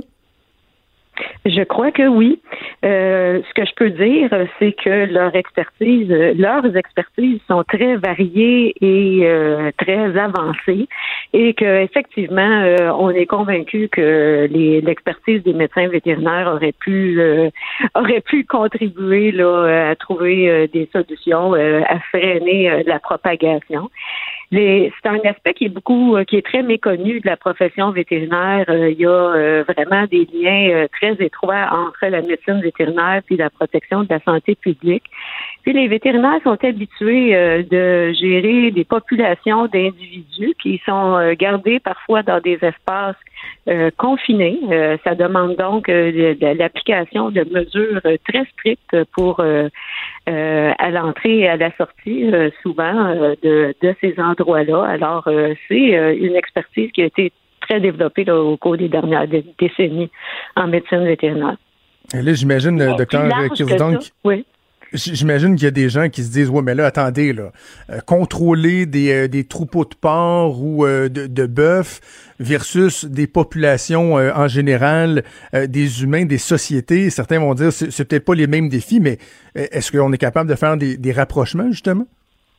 Bien sûr on peut faire des rapprochements puis c'est pas tant euh, de contrôler euh, les individus qui sont à si on parle à l'intérieur des, des, des établissements, par exemple, là, les patients, disons, ou les résidents euh, de CHSLD, c'est pas c'est euh, c'est pas simplement de contrôler ces personnes-là, mais c'est aussi beaucoup de contrôler l'entrée et les sorties des personnes qui entrent et qui ressortent de ces bâtiments-là, empêcher que ces personnes-là aillent dans plusieurs établissements différents, euh, les, les mesures euh, à, à mettre en place là, à l'entrée, euh, à la sortie. Euh, si on fait des sections où euh, il y a moins de circulation à l'intérieur des sections, euh, tous ces aspects-là, c'est des aspects que les vétérinaires sont habitués de gérer depuis longtemps. Ça, c'est ça, ça fait partie de ce qu'on appelle de la médecine populationnelle en médecine vétérinaire. Donc, on est habitué à cette approche-là de gérer les groupes euh, d'animaux, puis euh, la, la propagation possible de- d'infections. Euh, il y a tout un aspect en médecine vétérinaire qui est lié à la santé publique et à la santé publique des humains. C'est un aspect qui est très euh, qui, est- qui est méconnu, euh, je pense. On pense toujours aux vétérinaires comme étant ceux qui traitent des animaux. Hein. On pense aux vétérinaires qui vont se déplacer sur une sur une ferme pour aller soigner une vache ou euh, ou euh, que le, le, le vétérinaire qui va recevoir à sa clinique des animaux de compagnie. Mais on a beaucoup de vétérinaires qui travaillent à l'hygiène des donc à la sécurité des aliments qui vont euh, qui vont arriver dans l'assiette euh, des euh, des gens. Euh, il y a euh, dans dans ce domaine-là, il y a aussi tout, euh, tous les enjeux d'antibiorésistance qui sont très étudiés en médecine vétérinaire aussi. Puis de plus en plus, il y a des études qui se font qui allient les sciences humaines, euh, les sciences euh, sociales avec des sciences plus pures. Par exemple, euh, si euh, y a, euh, on, on a des chercheurs là, qui étudient, disons, les problèmes de morsure de chiens et la prévalence de la rage euh, au nord du Québec, ben il y a des aspects de sciences sociales qui entrent en jeu là-dedans, de sécurité, de santé des humains aussi, dans la relation humain-animal. On en a des médecins vétérinaires qui étudient la propagation des zoonoses euh, en fonction des changements climatiques. Les zoonoses, c'est des maladies qui sont transmissibles entre, entre les animaux et les humains. Puis, de plus en plus, on développe une approche qu'on appelle une approche une santé, un bien-être. On vient intégrer euh, le- la préservation de notre environnement. Ça inclut aussi notre environnement social, là, avec euh, des santé humaines et euh, les santé animales. Il y a même une nouvelle chaire de recherche là, à la faculté de médecine vétérinaire euh, qui, qui, qui porte ce nom-là, là, épidémiologie et une seule santé. Donc, on voit que vous êtes. La question, c'est pas de savoir est-ce que vous pouvez vous impliquer dans la santé publique. Vous êtes déjà euh, impliqué euh, de façon importante dans la, san- dans la santé Ouais. publique, mais on s'en rend pas nécessairement compte. Mais dans un contexte là de la gestion d'une d'une pandémie, euh, bon, souvent il y a des gens qui vont dire ouais, le gouvernement aurait dû faire ça, aurait dû faire ça, puis bon, ils se font qualifier un peu de gérant d'estrade parce qu'on n'a pas nécessairement l'expertise.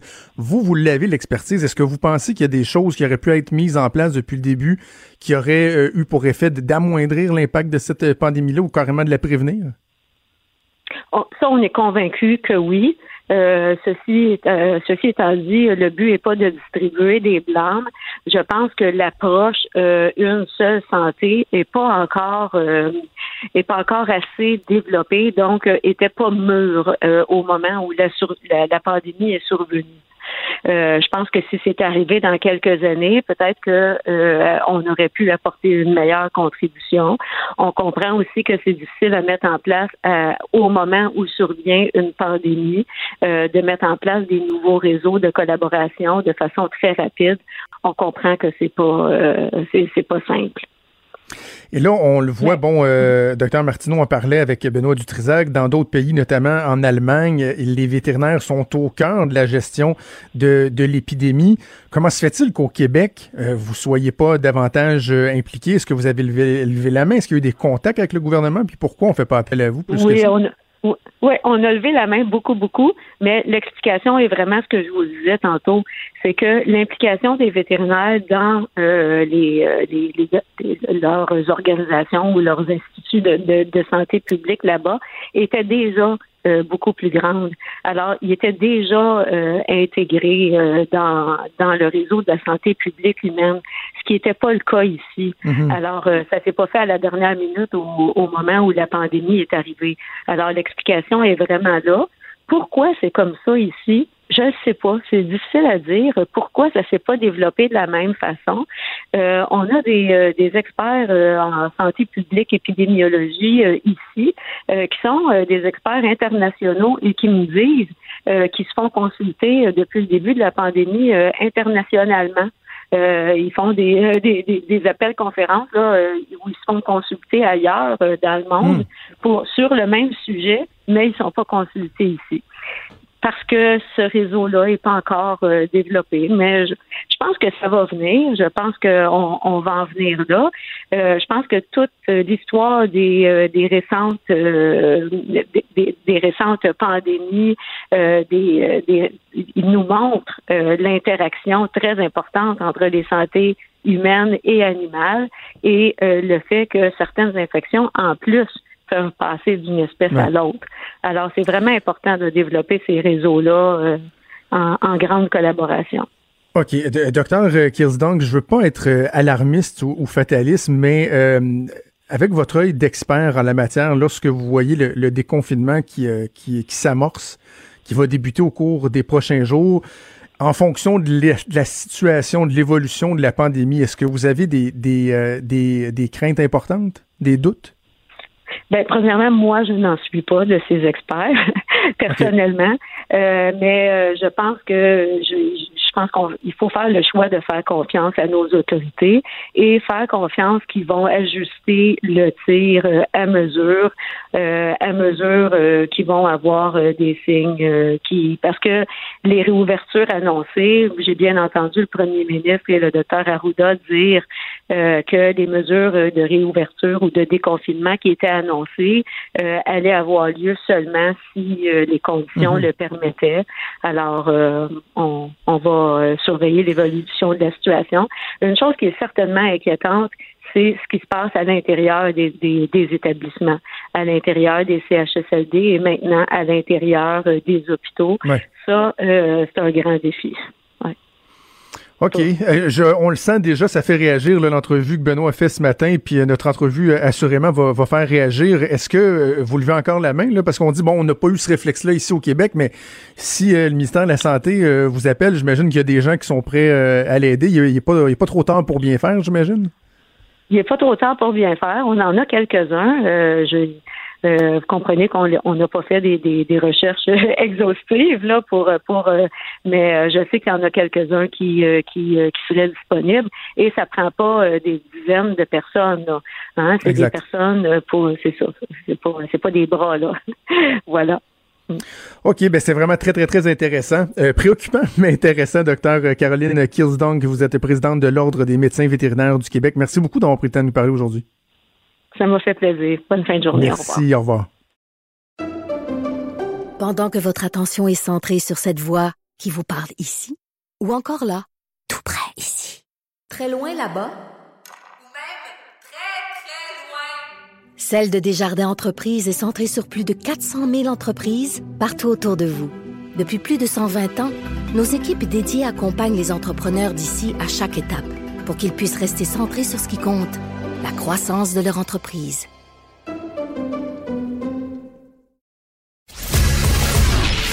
Il est franc et nuancé. Jonathan Trudeau. La politique lui coule dans les veines. Vous écoutez Franchement dit. On va se le dire, Maude, les, euh, les deux dernières semaines, euh, les points de presse du premier ministre, euh, du docteur Arruda, de la ministre McCann et compagnie, c'était beaucoup plus sombre, tu sais. Et il y, avait moins, de, moins de petites perles. moins de petites perles. Mais là, tu sais, cette semaine, veux, veux pas, on a changé un peu le focus, parler de la relance. Et il y a aussi les commissions parlementaires qui ont mm-hmm. commencé de façon virtuelle. euh, c'est du contenu intéressant, ça, pour notre collègue Michael Labranche, qui est producteur de contenu euh, numérique à la zone ASNAT. Il est au bout du fil. On va regarder quelques, quelques-uns de ces, euh, quelques-unes de ces petites perles. Salut, Michael. Salut. Comment ça va? Ça va bien, toi? Vous? Oui, ça va bien, ça va bien. Euh, commençons par... C'est une mine d'or, en fait, les commissions euh, virtuelles. Écoute, écoute, écoute, écoute. Premièrement, juste le visuel, ça me fait... Et je sais que quelqu'un... Je sais pas si vous avez vu ça, passer. Vous euh, Oui, c'est ça, mais vous autres, vous êtes tellement jeunes que vous avez peut-être pas vu ce film-là, mais il y a quelqu'un qui l'a noté, puis malheureusement, j'ai pas retenu le titre. Quand on était jeune, il y avait un film euh, qui, qui jouait, le genre de film qui jouait tout le temps là, à TVA, là, Ouais. euh, trois fois par, euh, par mois à peu près. C'était l'histoire d'un gars qui euh, commençait à faire de la réalité virtuelle là, avec un masque. Et finalement, le personnage de lui en réalité virtuelle devenait comme plus important que lui, le manipulait, puis devenait comme un personnage humain. Et c'était mal fait, là. C'était dans les années 80, là. Et l'image du gars, quand tu le voyais dans la réalité virtuelle, ça ressemblait vraiment à ce qu'on voit en ce moment dans les commissions parlementaires. L'espèce de chroma qui fait que, Ouais. des fois, il y a la moitié de leur face qui disparaît, là. C'est euh, c'est pas découpe optimal. bizarre, là, ouais, ouais. Qui a eu cette idée-là, hein, le green screen derrière les politiciens pour qu'on voit un... Il me semble que ça aurait fait une bibliothèque là, dans la maison. On n'est pas obligé de voir euh, absolument le logo de l'Assemblée nationale derrière les politiciens. Ben, en fait, c'est qu'un un vrai green screen aurait fait la job. C'est ça l'affaire. Ben c'est que oui, c'est c'est pas ça. un green screen. C'est comme une espèce d'application que tu viens euh, Appliquer, une application ouais. que tu appliques qui fait comme que ça utilise l'espace puis que ça va créer une image en arrière. Mais dans les faits, il n'y a, pas de, il y a de- de rideau vert, rien. Là. Et euh, c'est très approximatif. Mais bref, euh, c'est difficile à la radio de vous montrer des extraits de. de ça parce que hein, on a comme besoin de voir ce qui se passe mais il reste que même au niveau audio il y a quand Oui. même des petits Pas bijoux facile. Oui, mais c'est pas facile, moi je trouve, pour les politiciens, parce que des fois, ils peuvent accrocher le micro, par exemple, fait que là, on les entend plus, mais c'est encore moins facile pour les présidents de commission, je trouve. Ils sont pas nécessairement équipés techniquement, puis tu sais, ils, ils dépendent un peu des techniciens euh, audiovisuels, tout ça. Fait que là, ils, ils, ils sont là, puis ils doivent gérer une commission virtuellement, mais ils ont aucune connaissance là-dedans, puis ça donne exactement ça. Alors, monsieur euh, le député. C'est bon, m'entendez-vous maintenant? Oui. Oui, Alors, vous aviez, je pense, appuyé sur votre micro. Ça nous indiquait qu'il avait été fermé. Alors, allez-y. C'est possible. Ne touchez à Euh, rien. Faites juste je- parler, monsieur je député à de rien. Rosemont. Alors, nous allons maintenant procéder au bloc d'intervention du troisième groupe d'opposition. Monsieur le député de René Lévesque, vous disposez de 14 minutes et 28 secondes. À vous la parole. Alors, nous n'entendons pas le député de René Lévesque. Est-ce que votre micro est fermé? Nous n'entendons pas. Est-ce que le député de René Lévesque est bien? Oui. Votre micro est-il ouvert, député de René Lévesque? Est-ce que vous voyez s'il est fermé ou ouvert? Est-ce qu'un technicien peut vérifier? Vous savez que, député de René Lévesque, vous devez Oh. l'ouvrir vous-même. Votre, euh, on m'indique que votre micro est fermé. Là, maintenant, il est ouvert? On ne vous entend pas. Alors, euh, nous allons suspendre quelques instants le temps de vérifier rapidement. S'il vous plaît, on suspend quelques secondes. Je suis d'accord avec vous que le risque zéro n'existe pas. Mais il faut pas.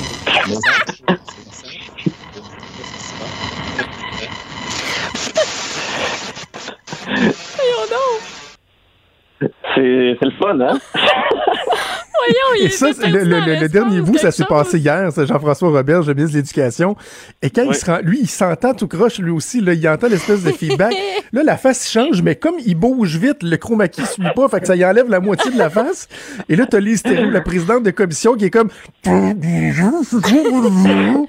Puis là, Jean-François Robert qui dit « Ouais, mais je pèse pas sur le micro! » Moi, je m'imagine les pauvres techniciens qui voient ça aller puis qui s'arrachent les Bon. cheveux de la tête puis qui sont comme.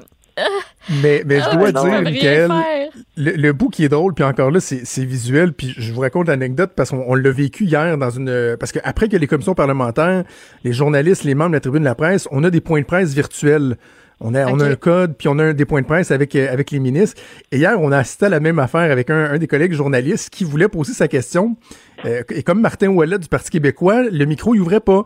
Et lui, tu sais, il avait beau peser sur son micro puis l'ouvrir, mais ça marchait pas. Donc, t'as pas le son, mais tu vois personne qui est en train de pogner les nerfs sa caméra qui se fait dire vous devez ouvrir, vous, devez- vous devez ouvrir votre micro puis tu peux laisser là. Fait qu'il est ouvert mon micro, j'ai rien que ça ouvrir mon micro. C'est comme quand t'es au téléphone avec un technicien de genre Vidéotron ou Belle puis que tu te fais quelque chose puis t'es comme m'a pogné un man, ça marche pas, ça marche pas. Comme Elvis Gratton. Tu sais, là, quand il- sa porte est ouverte, là. Je le sais, c'est moi qui l'ai rouvert. Oh, c'est Ah, beau. wow, ça donne de- des- des- des petites perles. Ouais. Et surtout quand c'est un politicien euh, qui est en direct comme ça, tu sais, il sait en plus qu'il est en train d'avoir l'air Ah fou. En là, plus, puis la gentille dame qui roule ses airs dont euh, je Claire ne connais Isabelle. pas. La Exactement. députée Claire Isabelle. Tu sais, elle a tellement l'air pas outillée pour ça, la technologie, là. Sans faire de gros jugements, là. Mais ça a l'air de la dépasser, elle aussi, parce qu'elle peut rien faire. Elle a aucun contrôle. À part ce que les ouais. techniciens lui soufflent à l'oreille. Parce que bien sûr, présider une commission, ça n'a pas l'air évident. Imagine virtuellement avec du monde qui t'entende pas. Puis, euh, Voilà. Ouais. OK, poursuivons parce qu'il y a aussi Oui. Pierre Fitzgibbon qui a été euh, d'un joyeux drôle de lapsus pendant sa conférence de presse où il annonçait la relance de l'économie. Oui, un lapsus qui a, qui a fait euh, réagir parce que je, je l'ai isolé, je l'ai mis sur la page Facebook de Zone Atlas et euh, était quand même partagé, vu plusieurs milliers de fois, puis on, on peut l'entendre, c'est quand même drôle. Donc, c'est toute la question de la- l'information, la démagogie qu'il faut faire aux gens. Je pense qu'on a le temps. Pédagogie. Pédagogie, je m'excuse. Excuse. C'est quand même le PM qui l'a repris. Hein? Il La démagogie. Tu peux laisser aller, là, mais celui-là, je pense que t'as pas le choix de le corriger, là, surtout dans, dans le contexte actuel. Là. Ouais. Un peu plus, puis il disait la propagande que nous allons faire. OK, maintenant, euh, parlons du, du bon docteur euh, Arruda qui euh, nous a fait Oui. part de, de son amour du camping. Toujours très imagé, le docteur Arruda. Oui, docteur Arruda, qui, qui, qui, qui- on dirait que chaque semaine, on en apprend plus sur ses passions, sur sa façon de vivre. Euh, tu sais, c'était les tartelettes portugaises il y a quelques semaines. Et là, on a appris qu'il avait hâte de sortir sa tente roulotte. On peut l'écouter.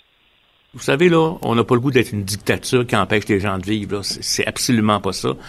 Je suis, moi-même un gars qui a hâte d'ouvrir sa tente roulotte, puis d'aller faire du camping euh, à distance de deux mètres des autres, etc. On a tous besoin de ça en tant qu'individu. Mais je pense que euh, on peut pas non plus rester comme ça jusqu'en septembre. À mon avis, on va avoir autant, sinon plus, d'effets pervers en, septembre. Puis on a peut-être une accalmie avec la saison d'été qui s'en vient, ce qui va être un- un élément. Donc, je suis confortable, mais avec le conditionnel que ça va être réévalué à chaque jour. Des effets ferveurs aussi. Des effets ferveurs. Il y a un mot, moi, qui... est un service essentiel.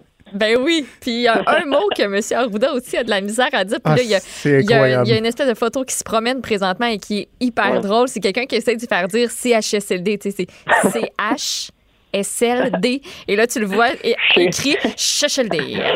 C, H, H, S, S, L, L, D, C, H, S, A, D, CHSLD. mais, mais est-ce que toi, le, le, le, le mime en question, là, tu sais que c'est un clin d'œil à Friends en passant, euh, Maude. Parce Ben que oui, c'est oui. Phoebe dans Friends, dans un épisode où elle essaie de montrer à parler français euh, à Joey, qu'elle lui fait dire euh, toutes les, euh, les syllabes, puis quand après ça, il essaye de dire le mot d'une shot, ça sort flagadiddle. Alors, euh, non, c'est très drôle. Il y a de la misère, euh, il y a de la misère avec les six chiches, là. De... Hey, je vous pose une question. Ouais. Et je, je m'avance en terrain très glissant, là. Euh, mettons que euh, euh, Dr Arruda, au début de la crise, là, dans les premiers temps, mettons que vous étiez là, sur une échelle d'appréciation de 1 à 10, mettons que vous étiez à 12 comme l'ensemble des Québécois. Est-ce que vous êtes encore à 12? Est-ce que ça a diminué un peu? Mettons toi, Maud, là, si je te posais la question. C'est stable. C'est très stable. T'es stable? Ouais, ouais, c'est stable depuis le début. là. Tu sais, Il y, a- il y a eu des pics tu sais, pour les tartelettes puis ces affaires-là. On dirait que tu sais, quand il, quand il fait des petites déclarations puncher le fun, il y a des pics, mais sinon, ça revient au niveau stable. OK. Tu sais, Je Toi, m'achèterai pas un chandail, mais je l'aime bien. Ben, je- pour moi, c'est du matériel intéressant, mais je dois avouer que depuis le début, et entre le, début et là, il y a- vraiment eu une diminution de ses, ses apparences, je pourrais dire, ou pas ses apparences, mais ses apparitions puis de, de, de ses interventions. Fait on dirait que ça, ça dépend de ce qu'il dit, comme, comme Maud dit, mais en même temps, il dit moins de choses depuis quelques semaines. On dirait qu'au début, Ouais. il, était plus, il était plus présent. C'est plus là qu'on la remarquait, mais maintenant, tu sais, on dirait que c'est- on s'attend pas nécessairement à ce qu'il dise de quoi de drôle aujourd'hui. Moi, c'est juste que ma courbe a été un peu aplatie, ma courbe d'appréciation du docteur Arruda. Je pense que ça a commencé avec son World Tour, là, où il faisait des, des tatas, puis qu'il a créé Ouais. lui-même des rassemblements sur un quai, euh, où on a eu l'impression que là, il, il s'en rendait compte qu'il était beaucoup, beaucoup aimé. Euh, fait qu'à un moment donné, je, tu sais, je dis toujours, de de la tarte au sucre, c'est bon, mais tu peux m'en donner trop à manger aussi, là. Ça se peut avoir trop de tarte au sucre, mais, mais c'est vrai que de toute façon, on, euh, on l'entend euh, un peu moins. Mais tu sais, c'est- dangereux. Parce que Moi, j'ai des gens, des fois, qui m'écrivent, sais, qui ont un micro, une tribune ou des élus, puis là, ils- dans des petits messages, mettons, sur Dr Arruda, ils, ils oseraient jamais dire ça publiquement, là. Parce que euh, ils vont se faire ramasser. Mais, tu sais, je vois que des fois, il y en a qui, eh, ils commencent à avoir des fois des petits irritants, mais en même temps, c'est Ouais. normal. Quand tu es soumis à une personne comme ça, euh, sur une base quotidienne pendant euh, une si longue période, ça se peut qu'il y ait des euh, irritants euh, qui apparaissent. Euh, Michael, on va finir avec euh, Geneviève Guilbeault, qui, elle, euh, s'est mis euh, quand même aussi un, un beau pied dans la bouche cette semaine euh, en parlant de la, de la docilité des Québécois. Oui, c'est drôle que tu aies utilisé dans ta dernière phrase le, le mot soumis. Parce que ça, ça, a justement, euh, ça a justement rapport avec Mme Guilbault, ce qu'elle a dit. Elle a dit que elle s'attendait à ce que les Québécois soient dociles cette semaine. Et ça a fait beaucoup réagir, tellement réagir qu'elle a dû s'excuser sur Twitter. Mhm. Mais on va entendre avant tout euh, ce qu'elle a dit en conférence de presse.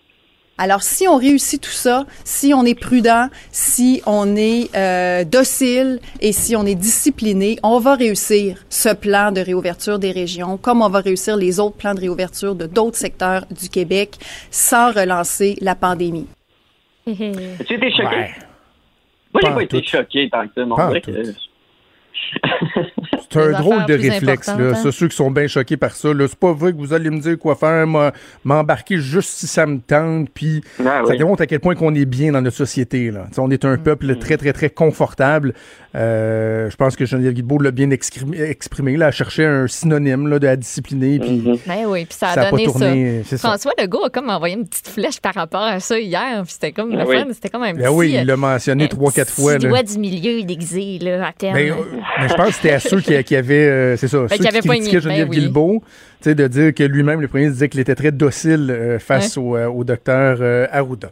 Mais Michael, c'était toujours, c'est toujours plaisant de faire cet exercice-là. On verra si au cours des prochains jours, il y a d'autres petites perles et on aura euh, l'occasion assurément de les revisiter avec toi. Je te souhaite un excellent week-end. Salut, bon week-end. Salut. Vous écoutez Franchement dit. On a de la suite dans les idées parce qu'on a parlé avec la présidente euh, de l'Ordre des médecins vétérinaires à savoir en quoi l'expertise au niveau des, euh, des épidémies, etc., euh, des vétérinaires pourrait être mise à contribution parce qu'ils sont habitués de contrôler des, des cheptels, de, la production, etc. Encore faut-il qu'ils aient des animaux à pouvoir contrôler. Et là, en ce moment, dans la crise actuelle, on s'en fait beaucoup pour nos agriculteurs. On va en discuter avec Sylvain Charlebois, qui est directeur principal au laboratoire de sciences analytiques en agroalimentaire à l'Université d'Alousie. Monsieur Charlebois, bonjour. Bonjour. Alors, on s'en fait pour, pour euh, nos fermes dans une lettre ouverte que vous avez publiée aujourd'hui. Vous dites même qu'on pourrait perdre de 10 à 15% de nos fermes. Qu'est-ce qui se passe? Ben, en fait, on, en perd, on en perd à chaque année, là, faut s'entendre. Puis ça, même si on en perd, ça ne veut pas nécessairement dire qu'on qu'on on perd de notre sécurité alimentaire. Euh, c'est juste que c'est un phénomène normal. Le hic avec cette année, en raison de ce qui se passe avec la COVID, il y a beaucoup de producteurs qui vont perdre énormément d'argent. Euh, ils vont pas nécessairement faire faillite, c'est juste qu'ils vont tout simplement baisser les bras et vont quitter l'industrie tout simplement. Et ça, évidemment, c'est toujours dommage parce que euh, les producteurs, ben, ils contrôlent pas grand-chose, mais lorsqu'il y a quelque chose comme la COVID qui se passe, ben souvent on se décourage, puis c'est, c'est, c'est des connaissances, c'est, c'est de l'expérience qui quitte l'industrie comme ça. Euh, alors cette année, euh, malheureusement, on s'attend à une, une, une année assez difficile pour l'agriculture de façon générale. Ça me rappelle un peu à 2003-2004 avec la vache folle. Euh, Dans l'Ouest canadien, là, c'est à peu près ce genre de pourcentage-là qu'on a vu. Euh, c'était, je pense, c'était 17% des, produ- des producteurs qui avaient quitté euh, l'industrie à l'époque, en 2003-2004, en raison de la vache folle. La pandémie frappe partout. Euh, c'est l'ensemble des filières qui sont affectées par la pandémie. Alors, c'est pour ça qu'on s'attend. Moi, je pense que 15 c'est un chef, c'est un chiffre euh, conservateur. Là. On croit que ça peut être même plus. Ouais. Parmi les raisons identifiées, il y a le fait qu'il y a euh, plusieurs usines de transformation qui elles-mêmes ont dû fermer leurs portes en raison euh, de, propagation de la COVID-19 au sein de leurs employés. Comment se fait-il qu'il y a tant d'usines qui, qui ont été... euh, euh, est-ce que c'est de la malchance? Est-ce que c'est la façon de travailler? Comment se fait-il qu'elles étaient si vulnérables? Ben, c'est, c'est, c'est de la malchance. en partie, moi, je pense que c'est de la malchance parce que quand on regarde ben, l'usine qui a été le plus affectée au Québec, c'est, euh, on s'entend, c'est Yamachiche, là, Oui. Limel. Et puis, moi, je trouve qu'ils ont bien fait ça. Euh, dans l'Ouest canadien, euh, ça le plutôt, euh, ça n'a pas été bien, ça a pas bien allé pour Cargill à High River, puis euh, pour GBS Canada non plus. Là, ils ont été vraiment frappés durement. Il y a pratiquement 1000 cas liés à, à l'usine de High River. Euh, c'est pratiquement 40% des employés qui ont, euh, qui ont, qui ont contracté la COVID-19. Euh, En plus du monde dans la communauté aussi. Alors, c'est ils ont perdu vraiment carrément le contrôle. C'est pas ça qu'on a vu à, à Yamachiche du tout. Là. On a fermé l'usine pour deux semaines immédiatement pour contrer la situation. Par contre, ce qui arrive, c'est qu'on le voit, là, il y a des arriérés. Il y a des producteurs de porc qui ont plus de place. Là. Euh, et parce que le cycle de production dans, le- secteur porcin est, assez serré. Hein? Alors, c'est pour ça qu'il faut, euh, faut quand même reconnaître là, que c'est pas des temps faciles pour les producteurs porcins. Et là, je suis certain qu'il y a des gens qui se posent la question, mais un instant, s'il y avait tant de gens que ça qui étaient infectés dans des euh, usines de transformation, est-ce qu'il peut avoir un risque pour la matière première qu'ils traitaient, donc la viande qui se retrouve dans nos assiettes? Ouais, c'est une bonne question. En fait, euh, non. Y a, y a- en fait, il n'y a eu aucun cas dans le monde euh, qui a été répertorié par rapport à la salubrité des aliments. Est-ce que la COVID peut être transmise à travers la chaîne d'approvisionnement? La réponse est non. Euh, le virus ne survivrait pas. Ce qui est, qui est- ce qui est un peu plate, là, c'est que vous avez plus de chances de d'être infecté par la salmonelle et le colis que le virus. Puis on connaît on connaît les cas là. Le, le virus, il n'y a pas eu de cas encore de quelqu'un qui a ingéré un produit contaminé par le virus. Euh, on n'en connaît pas. OK. Et là, donc, vous, vous parliez du, euh, du surplus. Là. Bon, il y a des producteurs qui ont des parts qui sont rendus à maturité, mais ils peuvent pas les envoyer dans les usines de transformation. Donc, là, il y a des chiffres euh, incroyables qui circulent sur le nombre de parts qui pourraient être carrément euthanasiés. là. On perdrait carrément la ressource parce que il, quoi, il serait rendu trop tard ou il coûte trop, il coûte trop cher à, à garder en vie pendant qu'ils qu'ils vont pas euh, à l'abattage, finalement? Ben, il y a, il y a plusieurs. D'abord, il faut. euh, il y a eu un rapport la semaine passée qui disait qu'il y, a- il y a plus de 100 000 parts au Canada qui ont déjà été euthanasiés. Déjà, là. Ça a déjà été fait, là. Mais ça, c'est le Conseil canadien du porc. Je suis pas certain que ça, si ça s'est passé au Québec ou non. Je sais pas. Euh, moi, à mon avis, il y a des chances, mais ça n'a pas été confirmé encore. Euh, c'est J'ai sûr j'ai vu un chiffre circuler là, de, de- vendent pas, là. Ben c'est ça, j'ai vu un chiffre circuler qu'il y avait des rencontres même ce matin là, qu'il y avait un risque qu'il y ait 1000 parts qui soient euh, euthanasiées très prochainement. Là, il y avait des discussions avec euh, les, les autorités euh, gouvernementales, les autorités sanitaires. Bref, ce que tout ça met en lumière, M. Charlebois, c'est que notre, agriculture en ce moment est très, très, très à risque. On voit que le gouvernement fédéral, notamment, a agi rapidement pour aider les particuliers, pour gérer la crise de santé publique. Mais est-ce que les agriculteurs sont un peu dans l'angle mort des, autorités en ce moment? Euh, pour l'instant, oui, mais le, gros problème, si on regarde le problème d'en face, c'est la transformation. Euh, on n'a pas investi beaucoup en transformation. Vous savez, j'ai regardé les statistiques euh, dernièrement. On a perdu 12 emplois à chaque jour, euh, à tous les jours, depuis 2012 en transformation alimentaire au Canada. 12 jours. Euh, C'est là qu'on voit, et la COVID, en fait, met en lumière exactement la faiblesse de la transformation. Et, et on s'est jamais préoccupé de ça. Et, et qui paye pour actuellement? C'est les producteurs. C'est sûr. Parce que on l'a vu dans le lait dernièrement. On l'a, on on le voit dans le porc. Puis là, on le voit dans le bœuf dans l'Ouest canadien. On le voit dans les champignons en Ontario. On le voit dans les patates maintenant. Sais, un peu partout, là, on voit que le système casse ici et là. Euh, malheureusement, parce qu'on n'est pas on n'est pas en mesure d'agencer ou de recalibrer la chaîne d'approvisionnement en rapport à une demande qui a complètement changé. Et la seule façon de le faire, c'est d'investir en transformation alimentaire pour des réserves, pour une surtransformation, pour développer des marchés à l'international, pour faire toutes sortes de choses, mais sans transformation, c'est difficile de développer une stratégie filière qui est solide pour l'ensemble de la filière. Alors, qu'est-ce qu'il faudrait faire? Ben d'abord, moi, à mon avis, c'est qu'il faudrait avoir euh, plus d'investissement, d'abord. Comme par exemple, là, actuellement, pour les transformateurs, ça coûte probablement 5 à 10% plus cher pour opérer une manufacture parce que la distanciation physique, c'est une réalité partout à travers la chaîne.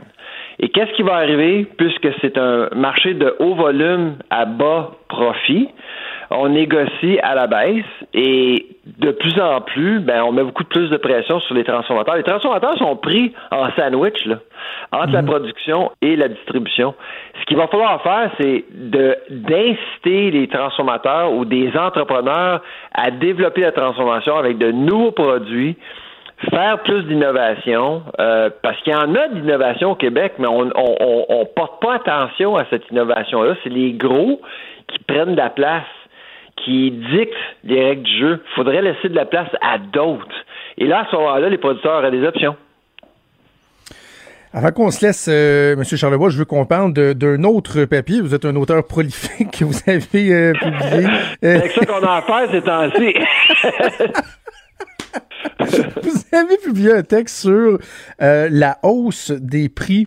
En fait, la hausse euh, du, prix du panier euh, d'épicerie, parce que pour toutes sortes de raisons que vous expliquez bien, assurément, inévitablement, le prix du panier va augmenter, mais en même temps, optimiste que vous êtes, vous êtes, vous êtes en mesure de trouver quand même une bonne nouvelle qui se cache derrière tout ça.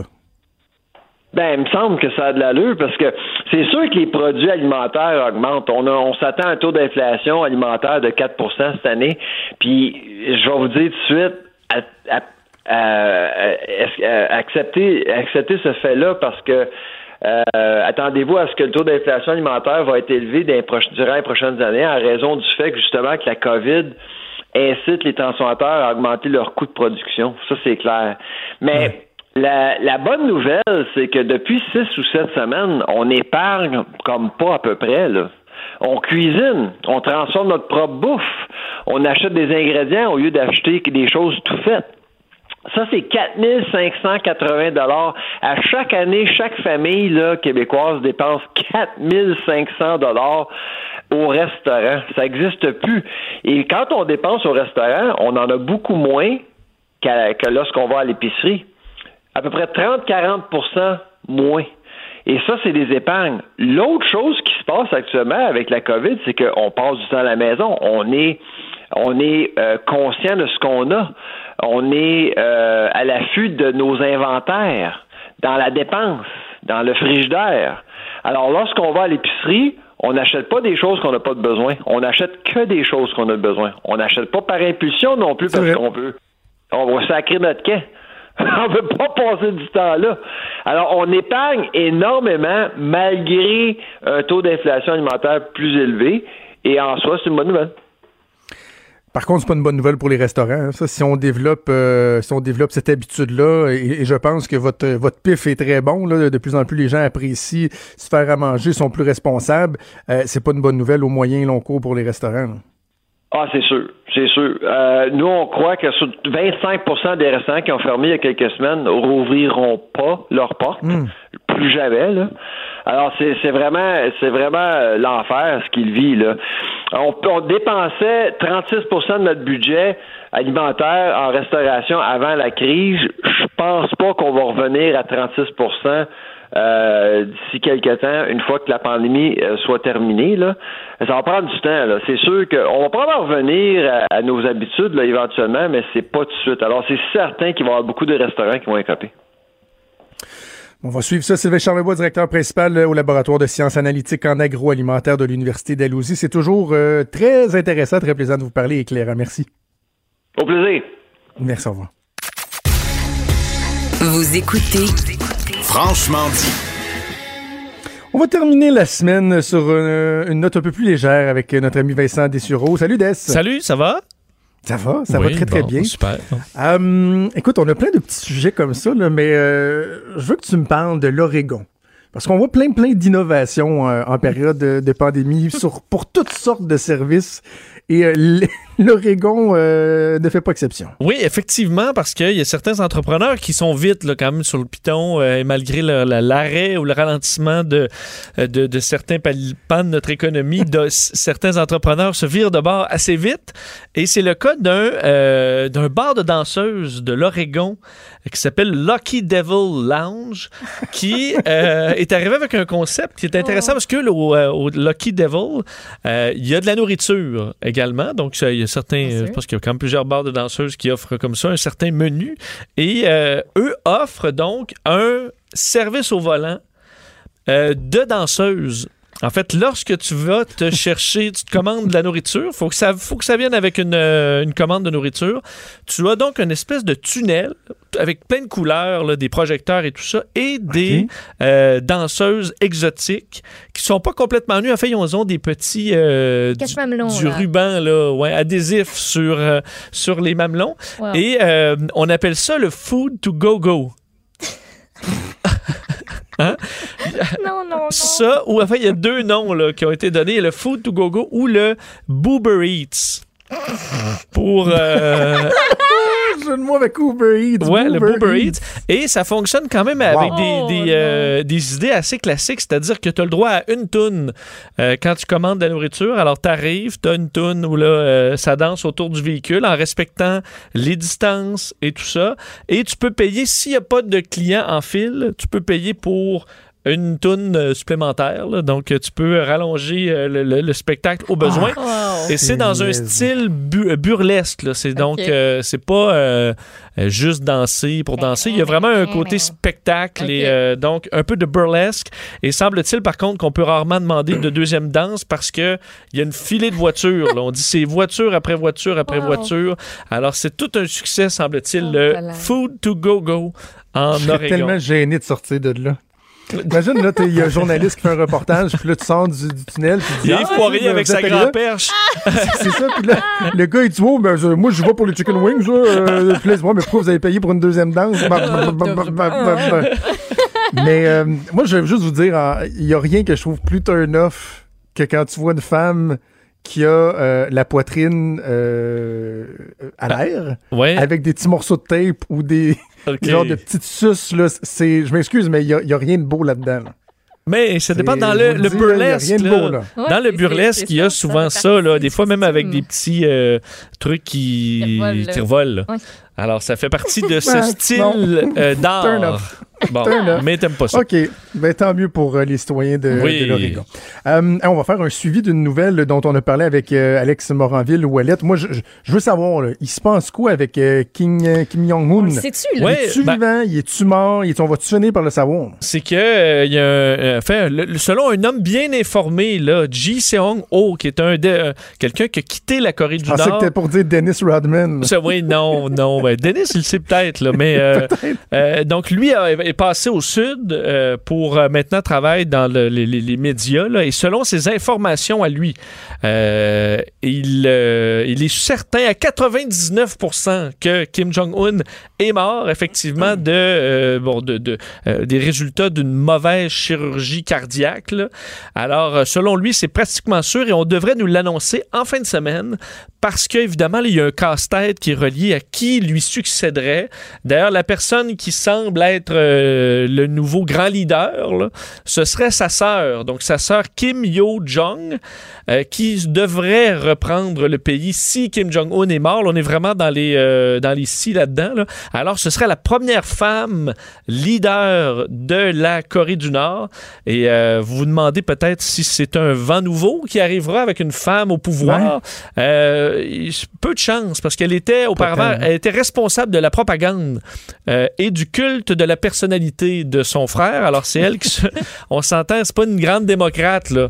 Elle s'occupait de la propagande pour le pays. Question qu'il y ait un culte toujours sur Kim Jong-un. Alors, le fait qu'il... euh, qui, qui, qui est vulnérable aux maladies, euh, qui, euh, qui voit tout, là, il y a besoin, je sais pas, il n'y a pas de... Ouais, il va y avoir quelque chose à arranger dans le message, là, parce qu'il est pas mal mort, finalement. Oui, le- exact. Co- Comme les prédécesseurs. Et je veux te dire, là, je, je sais pas toi, je sais pas toi, Maude, mais mon Dieu, à chaque fois que je vois des, euh, des rapports sur Kim Jong-un et il emploie l'expression botch surgery, Oui. donc une chirurgie ratée, je pense tellement au pauvre chirurgien. Là. Lui, là, Oui, c'est. ben, est peut-être qu'au moment où on se parle, il est pas en vie. Là. Ben ouais, il va peut-être découvrir parce que tu sais le terme canonisé là en général c'est devenir saint mais dans la Corée du Nord c'est de se faire tirer un coup de canon, c'est entre autres comme ça que Kim Jong-un avait abattu un de ses oncles là, selon la légende avec un canon anti-aérien. Alors c'est peut-être ça qui va lui arriver. Euh, peut-être te dire que selon les euh, d'autres sources euh, sud-coréennes, là, euh, il était euh, en fait aurait eu des problèmes de santé en raison de du stress posé par euh, le fait d'être le grand leader et également euh, trop d'alcool. Alors, euh, Oh. épuisement professionnel et trop d'alcool auraient contribué à ses problèmes de santé, selon certaines informations là, du Daily NK euh, rapportées Ok. dans les dernières heures. Alors, ça nous sera annoncé en fin de semaine selon ces sources. euh, alors, à suivre. Bon, ben excellent. Écoute, je te souhaite un bon week-end. Toi puis moi, on va regarder euh, ce soir le, le, le Antonov, le plus gros avion du monde, atterrir à Mirabel en ayant des, des grands, grands yeux. Oui, c'est à 20h01 euh, prévu, puis on demande aux gens de ne pas s'agglutiner à l'aéroport de Mirabel. Ce sera, non, on verra les images de ça. là. On a d'ailleurs Andy Saint-André qui couvre ça pour, euh, pour TVA. On Excellent. verra certaines images de ça. Bien hâte de voir. Je te souhaite un bon week-end. Bon week-end à tout le monde. À toi aussi, Maud. Un gros merci, à toute l'équipe, à Achille Moinet à la mise en onde, à Frédéric Moncourt et à Mathieu Boulay et à Michael Labranche aujourd'hui qui avait pris le Mm-hmm. relais de Mathieu à la recherche. Je vous souhaite un excellent week-end. C'est Sophie qui s'en vient. On se donne rendez-vous lundi à 10h. Salut.